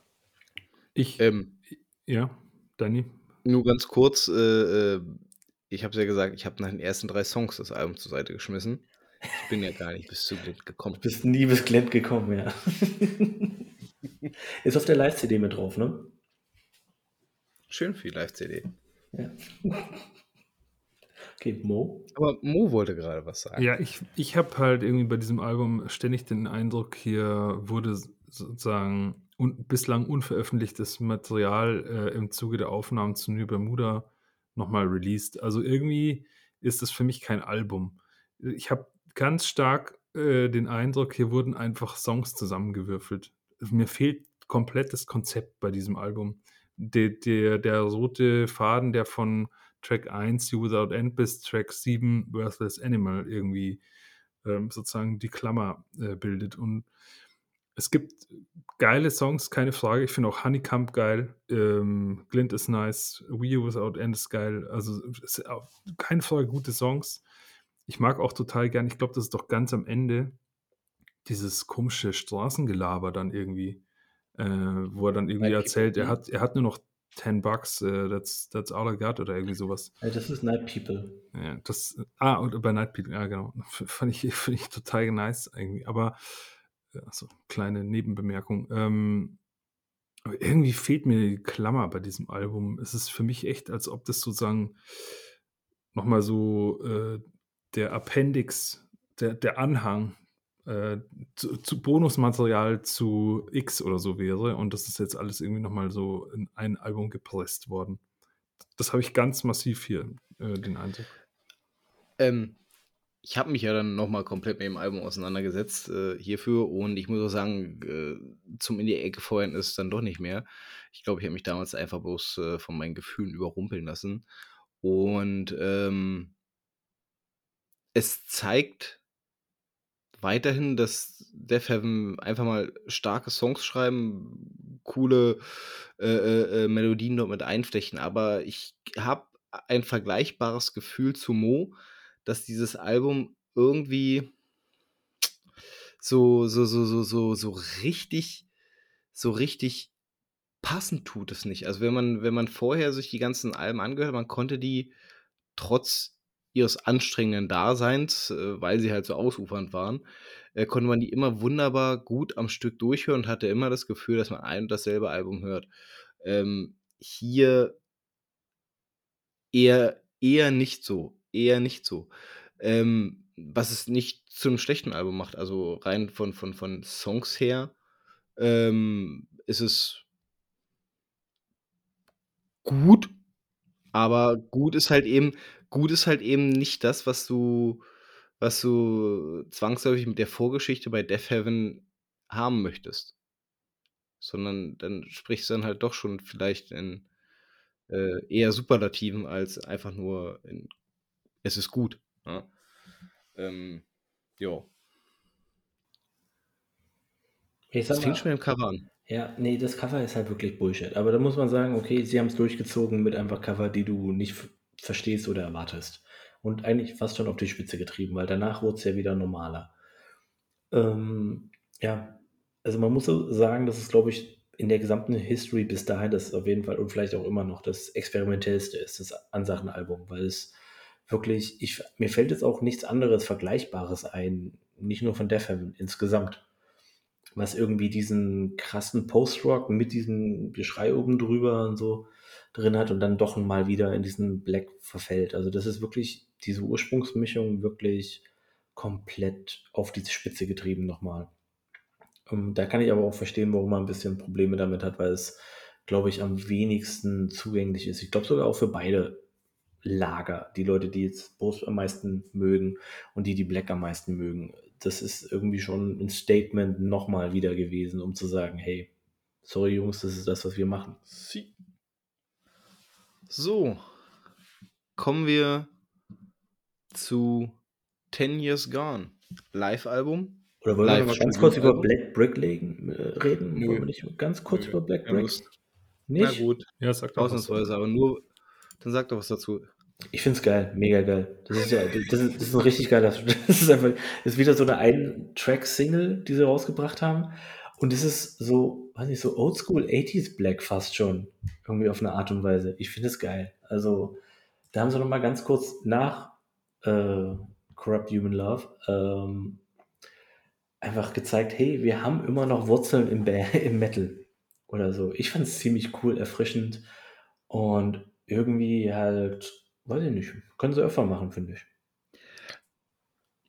Ich, ich finde, Black Brick ist, ist ein bisschen fies. Insofern, dass er den Leuten, die vielleicht sich an Ordinary Corrupt Human Love ein bisschen gestoßen haben, vielleicht einen falschen Fingerzeig geben, wo es hin weitergehen könnte. Mhm. Und ähm, wenn du, wenn du das quasi mal so immer so als, als Fahrplan nimmst, okay, das nächste Album könnte äh, dann doch mal wieder ein bisschen mehr Fahrt aufnehmen, ein bisschen derber werden, dann könntest du nicht tiefer in die Scheiße treten, als es äh, als genauso. Ne? Das, äh, ja, ich weiß nicht, er, er führt ganz schön irre, der Song. Was ihn nicht zu einem schlechten Song macht, ne? Nur rein mal so von der, von der zeitlichen Abfolge her. Ähm, fiese Nummer. Ja. Ich wollte es noch nicht unerwähnt lassen, weil ich es tatsächlich ziemlich cool fand. Okay. Dann 10 Years Gone. Ten Years Gone, da haben wir ja schon drüber gesprochen kurz. Ähm, jetzt habe ich gerade erfahren, das ist ein Studio-Live-Session. Äh, so klingt es auch. Es ist halt super krass aufgenommen und ja, also ähm, die meisten Songs kennt man schon. Den ersten Song kannte ich halt nicht, bevor ich dieses Album gehört hatte. Und äh, weil der auch wieder, wie gesagt, es war so eine Einzelveröffentlichung. Aber mehr braucht man darüber, glaube ich, jetzt auch nicht sagen, oder? Also, Faszinierend finde ich die Songauswahl. Ähm, ich, häufig ist es so, dass ich Songs, die ich von einer Band besonders gut finde, selten in den Live-Sets wiederfinde. Und hier, alle. ist es gefühlt so, dass jeder Song, der, der von uns gefühlt auch wirklich ein guter Song ist, da mit drin Ja. ist. Als ob sie es wüssten, welche ihre besten Songs sind. Ne, sie schreiben an. auf Bandcamp schreiben sie ja auch von wegen so, von wegen äh, äh, Favorites und sowas halt wie Vertigo und Kettle. Das sind tatsächlich halt wirklich Favorites von den Leuten und so, das sch schreiben sie auch direkt. Ich finde irgendwie, meine ich, die Bedeutung der Veröffentlichung ein bisschen, naja, meine ich, auf eine Art und Weise ein bisschen sinnlos. Fragwürdig, ja.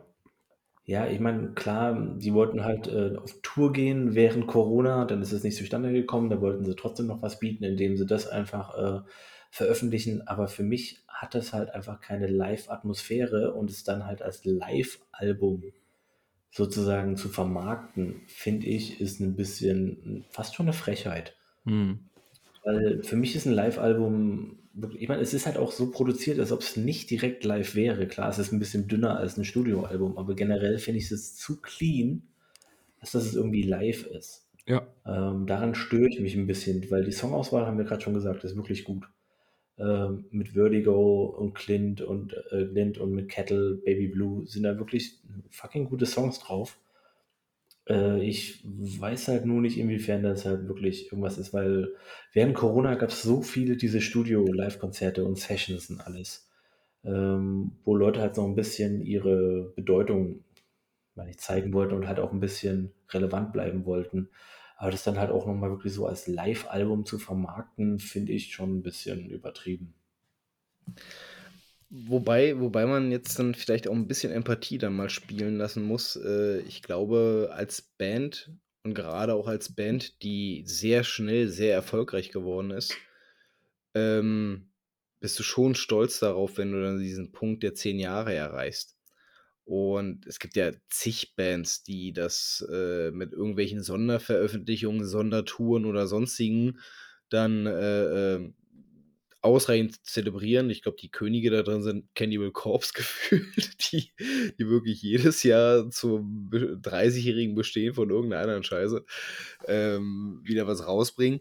Ähm, und wenn du dann durch Umstände, die du selbst halt null beeinflussen kannst, dann dazu gezwungen wirst, genau dieses, dieses prestigeträchtige Jahr für dich und deine Band außen vor zu lassen, kommst du halt schnell in die Bedeutung zu sagen, okay, aber irgendwas müssen wir doch daraus machen. Unsere Pläne find, waren groß, wir wollten eine Riesentour machen.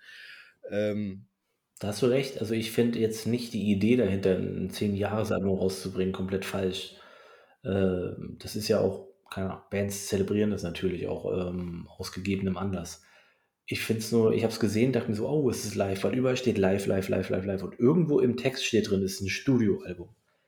Dann hätte man sowas wie, keine Ahnung, 10 Years Gone, The Studio Sessions oder sowas halt, keine Ahnung. Irgendwie irgendwas draus machen können, was für mich es ein bisschen ehrlicher wirken lässt. Aber ja, ist vielleicht ein bisschen viel Gequatsche von jemandem, der jetzt nicht in der äh, Situation war, wie es die Band selber war in dem Moment. Aber trotzdem fand ich es ein bisschen irreführend anfangs und dann habe ich es erst gesehen. Mo wusste es bis vorhin ja auch nicht, dass es eigentlich gar nicht live ist und war ja auch ein bisschen irritiert, dass man die Leute nicht hört. Hm. Ähm, aber dann reden wir doch mal über Death Heaven Live. Ich habe es mal weiß, gesehen. Mo hat es auf jeden Fall live gesehen, genau. Mhm. Ich habe es auch live gesehen. Wir haben es zusammen, meine ich, live gesehen, Mo. In Berlin, äh, wie hieß das nochmal? Nuke oder das ähm, unterm ja. äh, Schlesischen Tor? Ich weiß nicht mehr, wo. Ich weiß bloß, dass ich es live gesehen habe. Ja. Orte sind wie Schall und Rauch. Das so ist diese, diese ganz kleine Location da, ja, ja. Und ich weiß auch gar nicht mehr, wer ich. Bitte? Binu. Binu? Und am Schlesi ja? ist es Binu. Ah, Binu, keine Ahnung. Aber das hieß auch früher mal anders nochmal. Ah, egal. Alle wissen es am Schlesi halt. Und ja, ich weiß auch nicht mehr, wer die Vorbands waren, keine Ahnung. Ich dachte, äh, war das nicht irgendwie The Great Old Ones oder irgendwie sowas? Naja, wie auch immer, jedenfalls ist auch scheißegal, ehrlich gesagt. Ähm, ich fand es einen richtig coolen Abend, denn äh, was mir halt total gut gefallen hat, also der Clark, der hat definitiv äh, zwei Kilo Koks vorher geschnupft der war sowas von hyperaktiv und, und crazy drauf. Das war so geil, ihm zuzuschauen. Es hat richtig Bock gemacht. Und die Band hatte halt auch richtig Bock.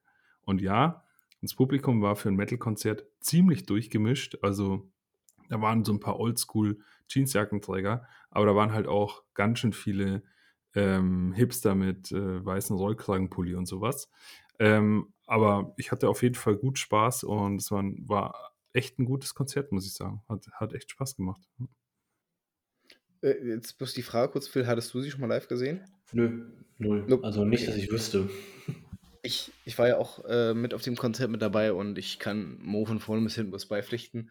Ähm, tatsächlich schwebte Clark in seinen eigenen Sphären, äh, was es aber auch unfassbar unterhaltsam gemacht hat. Ich meine, die Musik selber ist ja schon unterhaltsam genug. Ähm, ich weiß, der Sound war auch richtig gut. Äh, es, hat, es hat wirklich Bock gemacht. Und er war ja tatsächlich, es, er, er, er, er schwob über die Bühne und orchestrierte. Ne? Das war so abgefahren. Habe ich auch selten gesehen, dass, dass jemand so, so, so, so, so, so, so, so, so losgelöst von der Masse um ihn herum dort einfach nur ne, sich, sich frei loslässt und äh, allen Emotionen auflässt. Also es hat sehr, sehr äh, unterhaltsam gemacht, auf jeden Fall. Auf jeden Fall. Also es ist auf jeden Fall ein Erlebnis. Ähm, aber auch ein Erlebnis, das irgendwie anders ist, als man es dann eigentlich aus dem, aus dem Metal-Genre so kennt. Ich meine, es gibt ja auch wirklich äh, äh, äh Metal-Bands, bei denen ja auch die selbst sich in so einem tranceartigen Zustand befinden und auch dem, dementsprechend agieren. Ich erinnere mich äh, noch äh, liebend gerne an das Agerloch-Konzert, das ich gesehen hatte, wo am Ende des Konzertes äh, jemand versucht hat, äh, den, den Sänger anzufassen und der sofort weggeschreckt ist, weil er es überhaupt nicht realisiert hatte, Ähm, der, die waren auch so weg währenddessen. Es war ein super geiles Konzert. Ähm, aber das war nochmal eine ganz andere Nummer. Das war nochmal eine ganz, ganz andere Nummer. Ja. Ja, ja es, er flog auf dieser Bühne. Ja, das war echt krass. Das war, war echt abgefahren. Also, live kann man sich auf jeden Fall mal geben. Definitiv äh, ist, ist auf jeden Fall ein Erlebnis. Auch genau, sie sind dieses Jahr am, am Roadburn in Belgien und in Bristol auf irgendeinem Festival und spielen da äh, am Roadburn spielen sie an zwei Tagen, glaube ich, weil sie spielen einmal die äh, Sunbather, die ja Jubiläum hat, und dann die Infinite Granite. Und ähm, in Bristol spielen sie nur Sunbather. Komplette Sunbather. Top. Dann äh, kommen wir zum letzten Output. Rausgekommen letztes Jahr? Letztes Jahr? Nee, 21. 2021. Infinite Granite. Ja, wo soll man anfangen? Ähm, ja, ich, ja, vielleicht braucht man gar nicht anfangen. Das wäre Können wir direkt wieder aufhören. Ja, weil es ist halt einfach nicht, also es ist auch, wäre jetzt Themaverfehlung für diesen Podcast. Ist halt einfach ein Indie-Album, oder? Also hm. jetzt, jetzt ganz grob gesagt, ist es einfach nur ein Indie-Album. Und das ist, also das ist ja keine einzige, ich habe es mir komplett angehört, ich weiß nicht, ob ich was verpasst habe, aber da ist jetzt keine einzige Metal-Stelle drin, oder? Nee. Weiß überhaupt jemand dann Bescheid? Oder so? Nee, also ich sag mal, wenn es halt die Weiterentwicklung ist von denen, ist okay, aber leider nichts von mir. Äh, nee. Was ich sehr, sehr faszinierend fand, man hat die ganze Zeit äh, ähm, die Monotonie von George Clarks Gesang auf den Alben zuvor bemängelt. Und jetzt verfällt er hier in einen Klagesang, der ebenfalls saumonoton ist. Ja, ich fand es ich, ich jetzt gar nicht so schlimm oder so, aber irgendwie fand ich halt das alles so ein bisschen, fand ich so vernachlässigt war irgendwie. Es macht überhaupt keine Ahnung. Es gibt mir gar nichts und so. Und ich habe jetzt nicht unbedingt irgendwas gegen Indie direkt oder so, aber es gibt mir nichts. Nee, genau, das ist eigentlich genau nicht. richtig ausgedrückt. Es gibt einem nichts. Also es lässt einen völlig unberührt. Mich zumindest. Das ist wirklich so belanglos für mich. Ähm, und nicht mal geile Songstrukturen oder sowas. Also zumindest finde ich die relativ. Es ist eigentlich irgendwie ein banales Album. Also interessant halt, dass sie sich dazu entschieden haben, sowas zu machen. Ich finde das Cover ganz cool. Das ist aber auch das erste Cover, was zur Musik passt. Mhm. Ich frage mich, ich frage mich, ob sie, ob das jetzt quasi die Zukunft ist für die Band. Oder ob sie festgestellt haben, dass sie damit so viele Fans vergrätzt haben, dass sie das quasi als Projektalbum quasi mal so einstreuen. Äh, ich bin gespannt. Ähm, wenn, man, wenn man die natürliche Entwicklung der Band sieht, ist das, wäre das ja quasi das, das, das äh, weitere Überschreiten ihrer eigenen Grenzen hin zu diesem Alternative hin. Ähm, es ist tatsächlich sehr belanglos. Ich, ich stelle mir bloß die Frage, ob, ob man es als so, so unfassbar belanglos empfindet, weil man eine andere Erwartungshaltung daran hat, weil es halt der Film ist. Oder ist es belanglos, weil es belanglos ist? Das ist, glaube ich, schwierig zu beantworten für Leute, die halt von Death Heaven halt Death Heaven Alben erwarten. Keine Ahnung, aber ich finde, also zu dem Punkt, ich kann mir halt vorstellen, es kann in alle Richtungen weitergehen. Wir haben, es gibt reihenweise Bands, die solche Arten von Alben in ihrer Diskografie haben. Ich denke da an Nocte Obducta mit Sequenzen einer Wanderung oder an Opeth mit dieser Damnation, glaube ich, hieß die dann. Oder ja, glaube zumindest. Oder was haben wir noch gehabt? Hat nicht irgendwie Wolves in der Throne Room auch irgendwie so ein Schissel am Ende jetzt noch rausgebracht und so weiter und so fort. Also und, und es äh, ging dann doch auch manchmal in die andere Richtung weiter. Ja, also oder zum Beispiel Blood Incantation mit diesem abgefahrenen Atmo-Album. Ja. Ähm, ich glaube nicht, dass, also ich weiß es nicht, ich bin gespannt, ob Blood Incantation so weitermacht, aber ich glaube, da könnte schon auch nochmal irgendwie die eine oder andere metaligere Scheibe hinten rauskommen. Und bei Nocte war es ja dann auch so und auch Opeth macht wieder Metal. Ähm, ja, insofern muss man mal abwarten. Ich glaube auch, dass es noch, ähm, dass sie wieder Richtung Metal gehen werden auf eine Art und Weise, weil es jetzt der, also der Output ist ein zu krasser Cut ähm, zu dem anderen davor, weil ich finde auch die Songstrukturen hier und die Melodien nicht auf nicht, sind nicht die gleichen, was sie vorher hatten im Post. Also das äh, hebt sich zu sehr ab davon. Ich glaube, das war einfach ein Album, auf das sie Bock hatten. Aber ich glaube nicht, dass es der Endpunkt ist. Bleibt zu hoffen, ja. Bleibt zu hoffen. Ähm, die obligatorischen Fragen. Äh, ich meine, die eine habt ihr schon direkt am Anfang beantwortet. Lohnt es sich mit der Band auseinanderzusetzen? Ich glaube ja. Jeder, der sich äh, ansatzweise mit extremer Musik auseinandersetzt, äh, entweder den Post-Rock oder den Metal ein bisschen mehr abgewinnen kann, kann sich hier doch ein sehr schönes Kleinod ergattern. Ähm, ich glaube auch die Frage danach, welches unsere Lieblingsalben sind, ist eigentlich zwischendurch eigentlich quasi schon beantwortet worden, oder? Ja. Ich glaube auch, ja. Also wir können es ja nochmal sagen, für mich ist die New Bermuda. Dito. Und bei mir die Soundbather. Ja, check. Und bei den Songs, äh, ja, bei den Songs. Ich, ich habe schon mit Baby Blue meinen verschossen. Das ist auch eine sehr gute Wahl, muss ich sagen. Es ist also auf jeden Fall mein Platz 2, aber Platz 1 ist auch Vertigo tatsächlich. Ja, ist einfach, ist wirklich Vertigo, weil ich habe den nur gehört und wusste nicht, was für ein Track ist und mich hat es wirklich einfach nur vom Hören, ich so, war ich sofort überzeugt. Das ist auch einer der wenigen Songs, wo ich wirklich sagen könnte, den könnte ich jetzt einen ganzen Tag lang, kein Witz, einen ganzen Tag lang auf Repeat hören und wird mir nicht langweilig werden. Am zweiten Tag wird mir eventuell dann irgendwann mal ein bisschen langweilig, aber ähm, ja. Schön.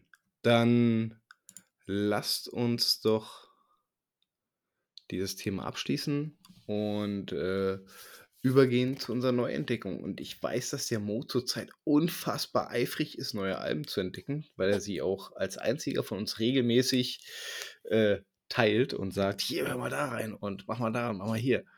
Äh, nicht, dass man dem ansatzweise nachkommen würde, aber es zeigt zumindest, äh, dass Mo ein emsiges Bienchen ist. Mo hört derzeit so viele neue Alben, wie ich damals irgendwie, wann die 2005, 2006 oder so am Tag gehört habe. Das ist, äh, der, hat einen, der hat einen Rundumschlag hier, das ist ähm, aller Ehren wert. Ja, es wird aber momentan auch einfach ein Album nach dem anderen irgendwie nachgelegt. Das ist ja unfassbar. Jetzt kam irgendwie zwei, drei Tage vor dieser Aufnahme hier, ähm, wurde jetzt endlich das neue Afski auch komplett released und nicht nur mit diesem einen Vorab-Song. Ähm, Habe ich noch gar nicht richtig angehört. Es geht einfach am laufenden Band weiter. 2023 wird absolut crazy überragend. Ich finde ja auch, also mit den Konzerten läuft es ja auch schon genauso an. Denn wir gehen auch nächstes, äh, nächste Woche wieder auf ein Konzert, Wada und Avski und dann kommt die Walpurgisnacht und was weiß ich nicht alles. Irre. Ich möchte noch anmerken, ich gehe nur nicht zu Aski und Wada, weil ich nicht kann. Ich würde sonst auch mit hingehen. Nee, das ist Unglimpfung hier. Unglimpfung. Phil, hat gesagt, dass er keinen Bock mehr auf Metal hat. Ich, ich höre es nur noch Infinite Granite. Ja. ich, ich schenke dir ein T-Shirt davon. Wehe. Ey, es gibt einen, Sun, es gibt einen Sunbather Jubiläumspullover. Also es ist ein Hoodie in Pink natürlich. Äh, den kriegst du von mir. den würde ich tragen. Ja.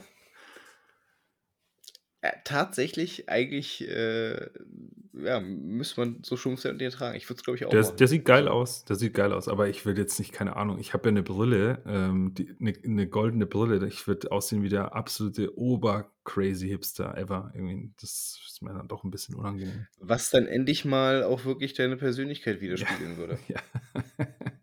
ich gebe es zu, ich gebe es zu, so latent, äh, äh latente Avancen. Mhm. Gut, ich habe eine Band, äh, also ich habe sehr viele Alben äh, in letzter Zeit gehört und auch viel geteilt. Ich habe jetzt eins ausgepickt, wo ich wirklich sagen würde, ist für mich eine Neuentdeckung. Auch die ganze Band an sich, nämlich, die mir vorher tatsächlich nichts gesagt hat. Und zwar Nemesis Sopor. Genau. Aus Dresden. Eine deutsche Band mit einigen Releases schon. Äh, ich kannte nichts davon. Absolut gar nichts. Und es kam jetzt eben ganz frisch raus, das äh, Album Firmament, das ich zumindest musikalisch ziemlich interessant finde. Also sehr, sehr, sehr variantenreich, abwechslungsreich, abgefahrene Liedstrukturen und Aufbauten, Höhen und Tiefen. Ich tue mir ein bisschen schwer mit dem Gesang versemdele ein bisschen mit dem Gesang, äh, den ich etwas unausgegoren teilweise finde. Und ja, und der, zum Beispiel der Eingangssong, der beginnt mit so einem, so einem Männerchoral, ich glaube zweistimmig. Ähm, so, so eine tiefe Bassstimme. Ähm, die ist irgendwie, ich weiß nicht genau, ich bin jetzt nicht der Musiker vor den Herren, aber klingt so leicht schief ähm, und so, hm, weiß ich nicht. Aber ich äh, rechne es der Band auf jeden Fall hoch an, dass sie da irgendwie super viel Liebesmühe, glaube ich, reingesteckt haben in dieses Album. Also das hört man. Und ich höre es sehr gerne an und ich entdecke immer wieder mal noch was Neues. Was mir halt so insgesamt als Neuentdeckung auch einfach gefällt, ist diese Band an sich. Ich habe äh, mit euch ja auch kurz darüber gesprochen. Ich finde den Vorgänger-Release richtig bockstark. Also ein richtig, richtig gutes Album. Das hieß irgendwie MMLC oder sowas. Ich weiß gar nicht mehr genau. 2060 dann oder was das auf Lateinisch dann heißt. Ähm, werden wir nochmal rausfinden. Kann man ja auch verlinken in der Playlist zur Folge. Ähm, ja, also das wäre für mich die neue Entdeckung. Habt ihr mal reingehört? Tatsächlich habe ich das. Ähm, und ich kann eigentlich dir zu 100% zustimmen, dass die, die Band grundsätzlich von der, von der Musikalität her super interessant ist. Ich finde recht progressive Elemente sogar ähm, mit drin hat. Ähm, Gesang ist halt immer so eine Geschichte, ne? Und ich es gibt Bands, die gefühlt in die Fußstapfen von anderen Bands treten möchten mit bestimmten Gesangspassagen. Ich habe mich an der einen oder anderen Stelle an eine schlechte Version von Nagelfahr erinnert gefühlt gehabt. Und das hat es dann so ein bisschen, also nicht musikalisch schlechte Version, sondern gesangstechnisch schlechte Version. Ähm, das muss man erstmal da, unterbieten. genau, genau bei der, bei der, bei Nagelfahr nimmt man das hin. Ja. Einfach weil die Band A so Asbach uralt ist und damit auch quasi ja, Grundsteine auch gelegt hat, was das Ganze anbelangt. Ne? Man, man, man nimmt das hin. Ich, ich mag auch den Klagesang bei Nagelfahr nicht, aber es gehört zum Gesamtkonzept dazu und dadurch, dass die Band überragend ist, nimmt man das dann in Kauf. Hier ist es, tut man sich dann doch schon ein bisschen schwerer, weil an sich die Geschichte die Geschichtsträchtigkeit der Band einfach nicht da ist, ähm, sodass man sowas dann eher noch kritisiert, aber es ist halt auch immer eine Sache des Geschmacks. Äh, insofern, aber es ist auf jeden Fall eine sehr, sehr interessante Band, die man sich mal angucken sollte und die kommen ja auch aus so einem relativ großen Dunstkreis an Bands, ähm, die da äh, zusammenspielen. Ich muss gerade überlegen. Ähm, diese ganze Sachsen-Szene, genau, Apathie war mit dabei. Ähm, ich meine irgendwo noch, ähm, wie hießen die denn? Äh, bla bla bla Warriors mitgesehen, Dark Moon Warriors mitgesehen zu haben, dass sie auch immer aus den Nutzkreis kommen. Also generell diese Szene dort in Sachsen hat ja sehr, sehr viele interessante Bands und äh, damit eine weitere noch mit dazu. Ja, ich habe es mir auch angehört. Ich kannte, boah, was kannte ich nicht? Ich glaube, ich kannte Glas von denen, wenn ich mich recht erinnere. Oder so eins der ersten, glaube ich. Ähm, deutlich anderer Sound. Also Glas klingt völlig anders als Firmament. Jetzt Firmament ist deutlich experimenteller und für mich ist es so ein bisschen, man hätte das so als großes Beispiel für unsere damaligen Deutschlandfolge. Was ist so ein, so ein Sound von, Deutsch, von deutschem Black Metal irgendwie? Ähm, jetzt abgesehen davon, dass alle Texte auf Deutsch sind. Wenn du mir nur die Instrumentalisierung siehst und die Dramatik, wie sie aufgebaut ist, hätte ich gesagt, das ist eine deutsche Band. Einfach so, das ist so unglaublich typisch, irgendwie ein bisschen zu progressiv manchmal auf eine Art und Weise. Äh, ganz interessant, ähm, weil jetzt gerade Sachsen halt im Spiel ist. Ähm, Glas klingt unglaublich krass nach Nagarov. Zum Beispiel, also wenn man sich mal Glas anhört, vom Sound her, von der Produktion, klingt das krass nach Nagarov. So sehr langsame Passagen zwischendrin, die äh, so ein bisschen Herbstleidiges äh, haben und so. Äh, ist eine interessante Band auf jeden Fall ich fand mich zwischendrin auch ein bisschen erinnert an so leichte Gothic-Attitüde und sowas, halt besonders was den Gesang angeht. So, der Sang, Gesang klingt halt eins zu eins wie bei ASP manchmal. Und so, ähm, es ist, man, ist ein interessantes Projekt, manchmal vielleicht ein bisschen anstrengend und ein bisschen überkünstelt. Aber mhm. wenn sie Spaß dran haben, will man es jetzt auch nicht wegnehmen, weil lieber mehr von solchen Bands als meine ich, die 15. Marduk-Kopie. Ja. Davon kann man nie genug haben. Ja, Hordem Rifles grüßen. Was ist eigentlich aus Negator geworden? Oh, die, die, ich weiß nicht, wann haben die den letzten Track rausgebracht? Schade eigentlich, die sind noch ganz geil. Ein paar Alben von denen fand ich wirklich gut. Ja, ich auch. Ah. Moment, ich habe Updates 2019. Also, Wäre mal wieder eine Zeit. Überfällig, überfällig, ja. dazwischen drin waren sechs Jahre Pause. War auch ganz gut so. Weil ab einem gewissen Punkt hatte ich das Gefühl, dass sie tatsächlich zu einem Marok-Abklatsch werden. Ähm, aber äh, schwer ein anderes Thema. Ähm, ich bin dran mit meiner neuen Entdeckung. Hup, hup. Bin ich auch bloß zufällig drüber gestolpert? Ich weiß gar nicht. Ich glaube, ich hatte es irgendwo gelesen gehabt und dann dachte ich, klingt interessant. Äh, Cover sieht interessant aus, also gucke ich mal rein, höre ich mal rein. Äh, es geht um die Band Fargus und das Album Inter. Ähm, das ist das Erstlingswerk der Band. Das heißt aber nicht, dass das eine junge Band ist. Die existieren auch schon seit zehn Jahren.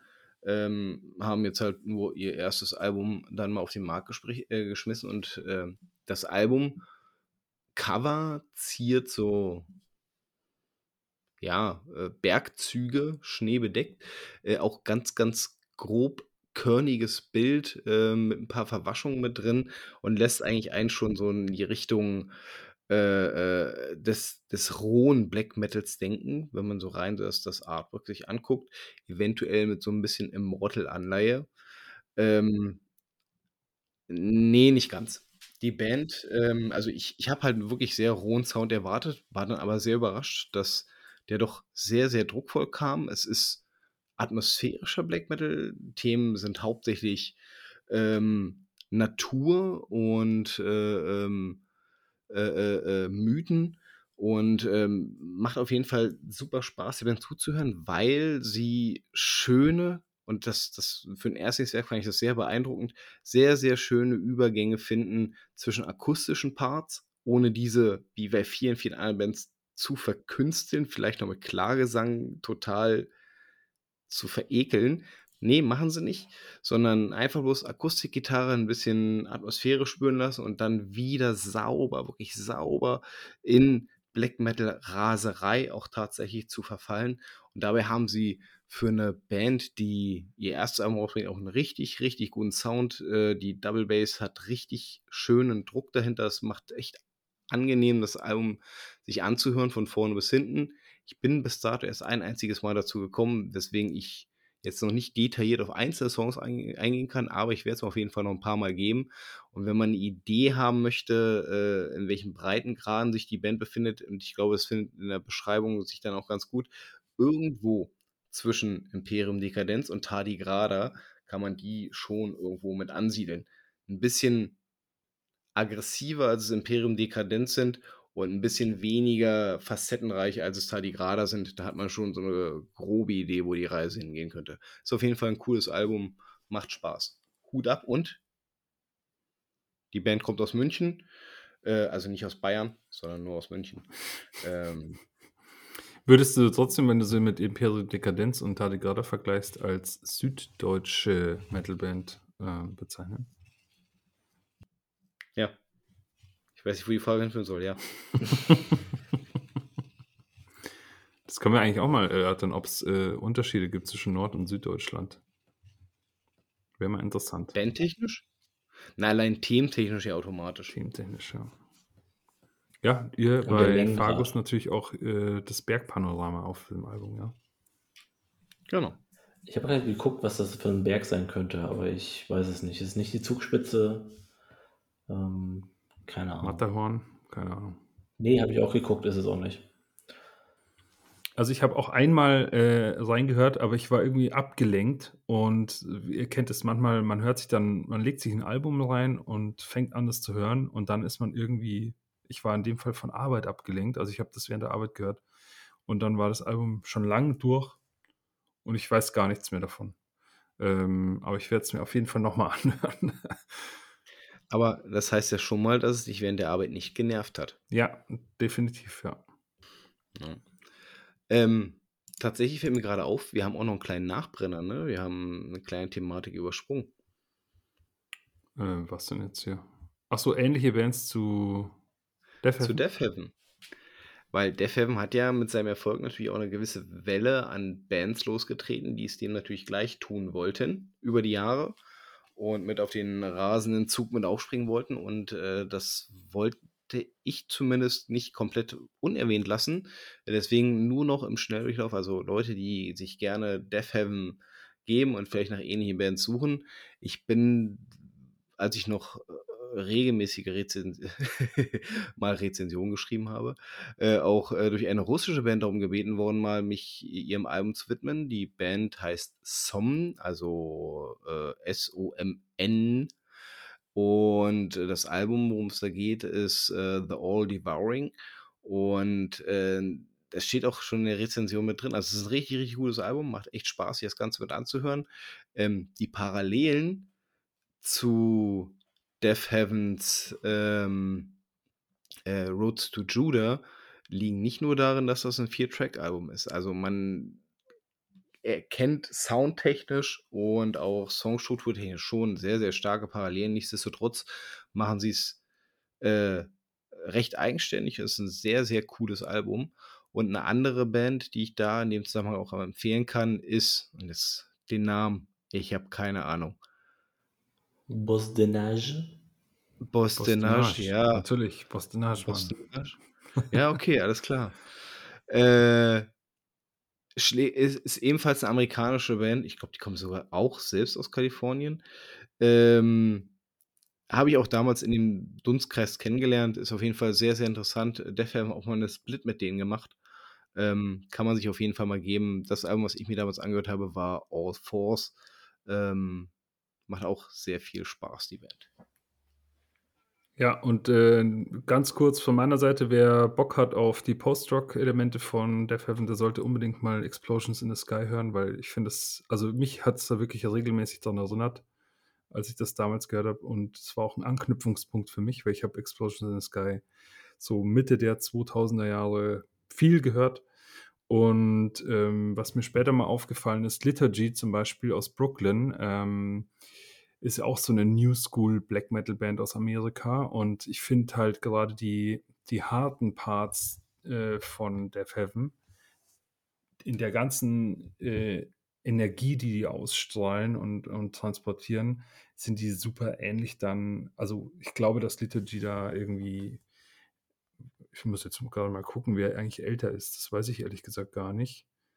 Aber ich würde jetzt mal behaupten, nee, die sind schon seit 2005 ähm, präsent. Vielleicht hat ja Liturgy Death Heaven inspiriert. Who knows?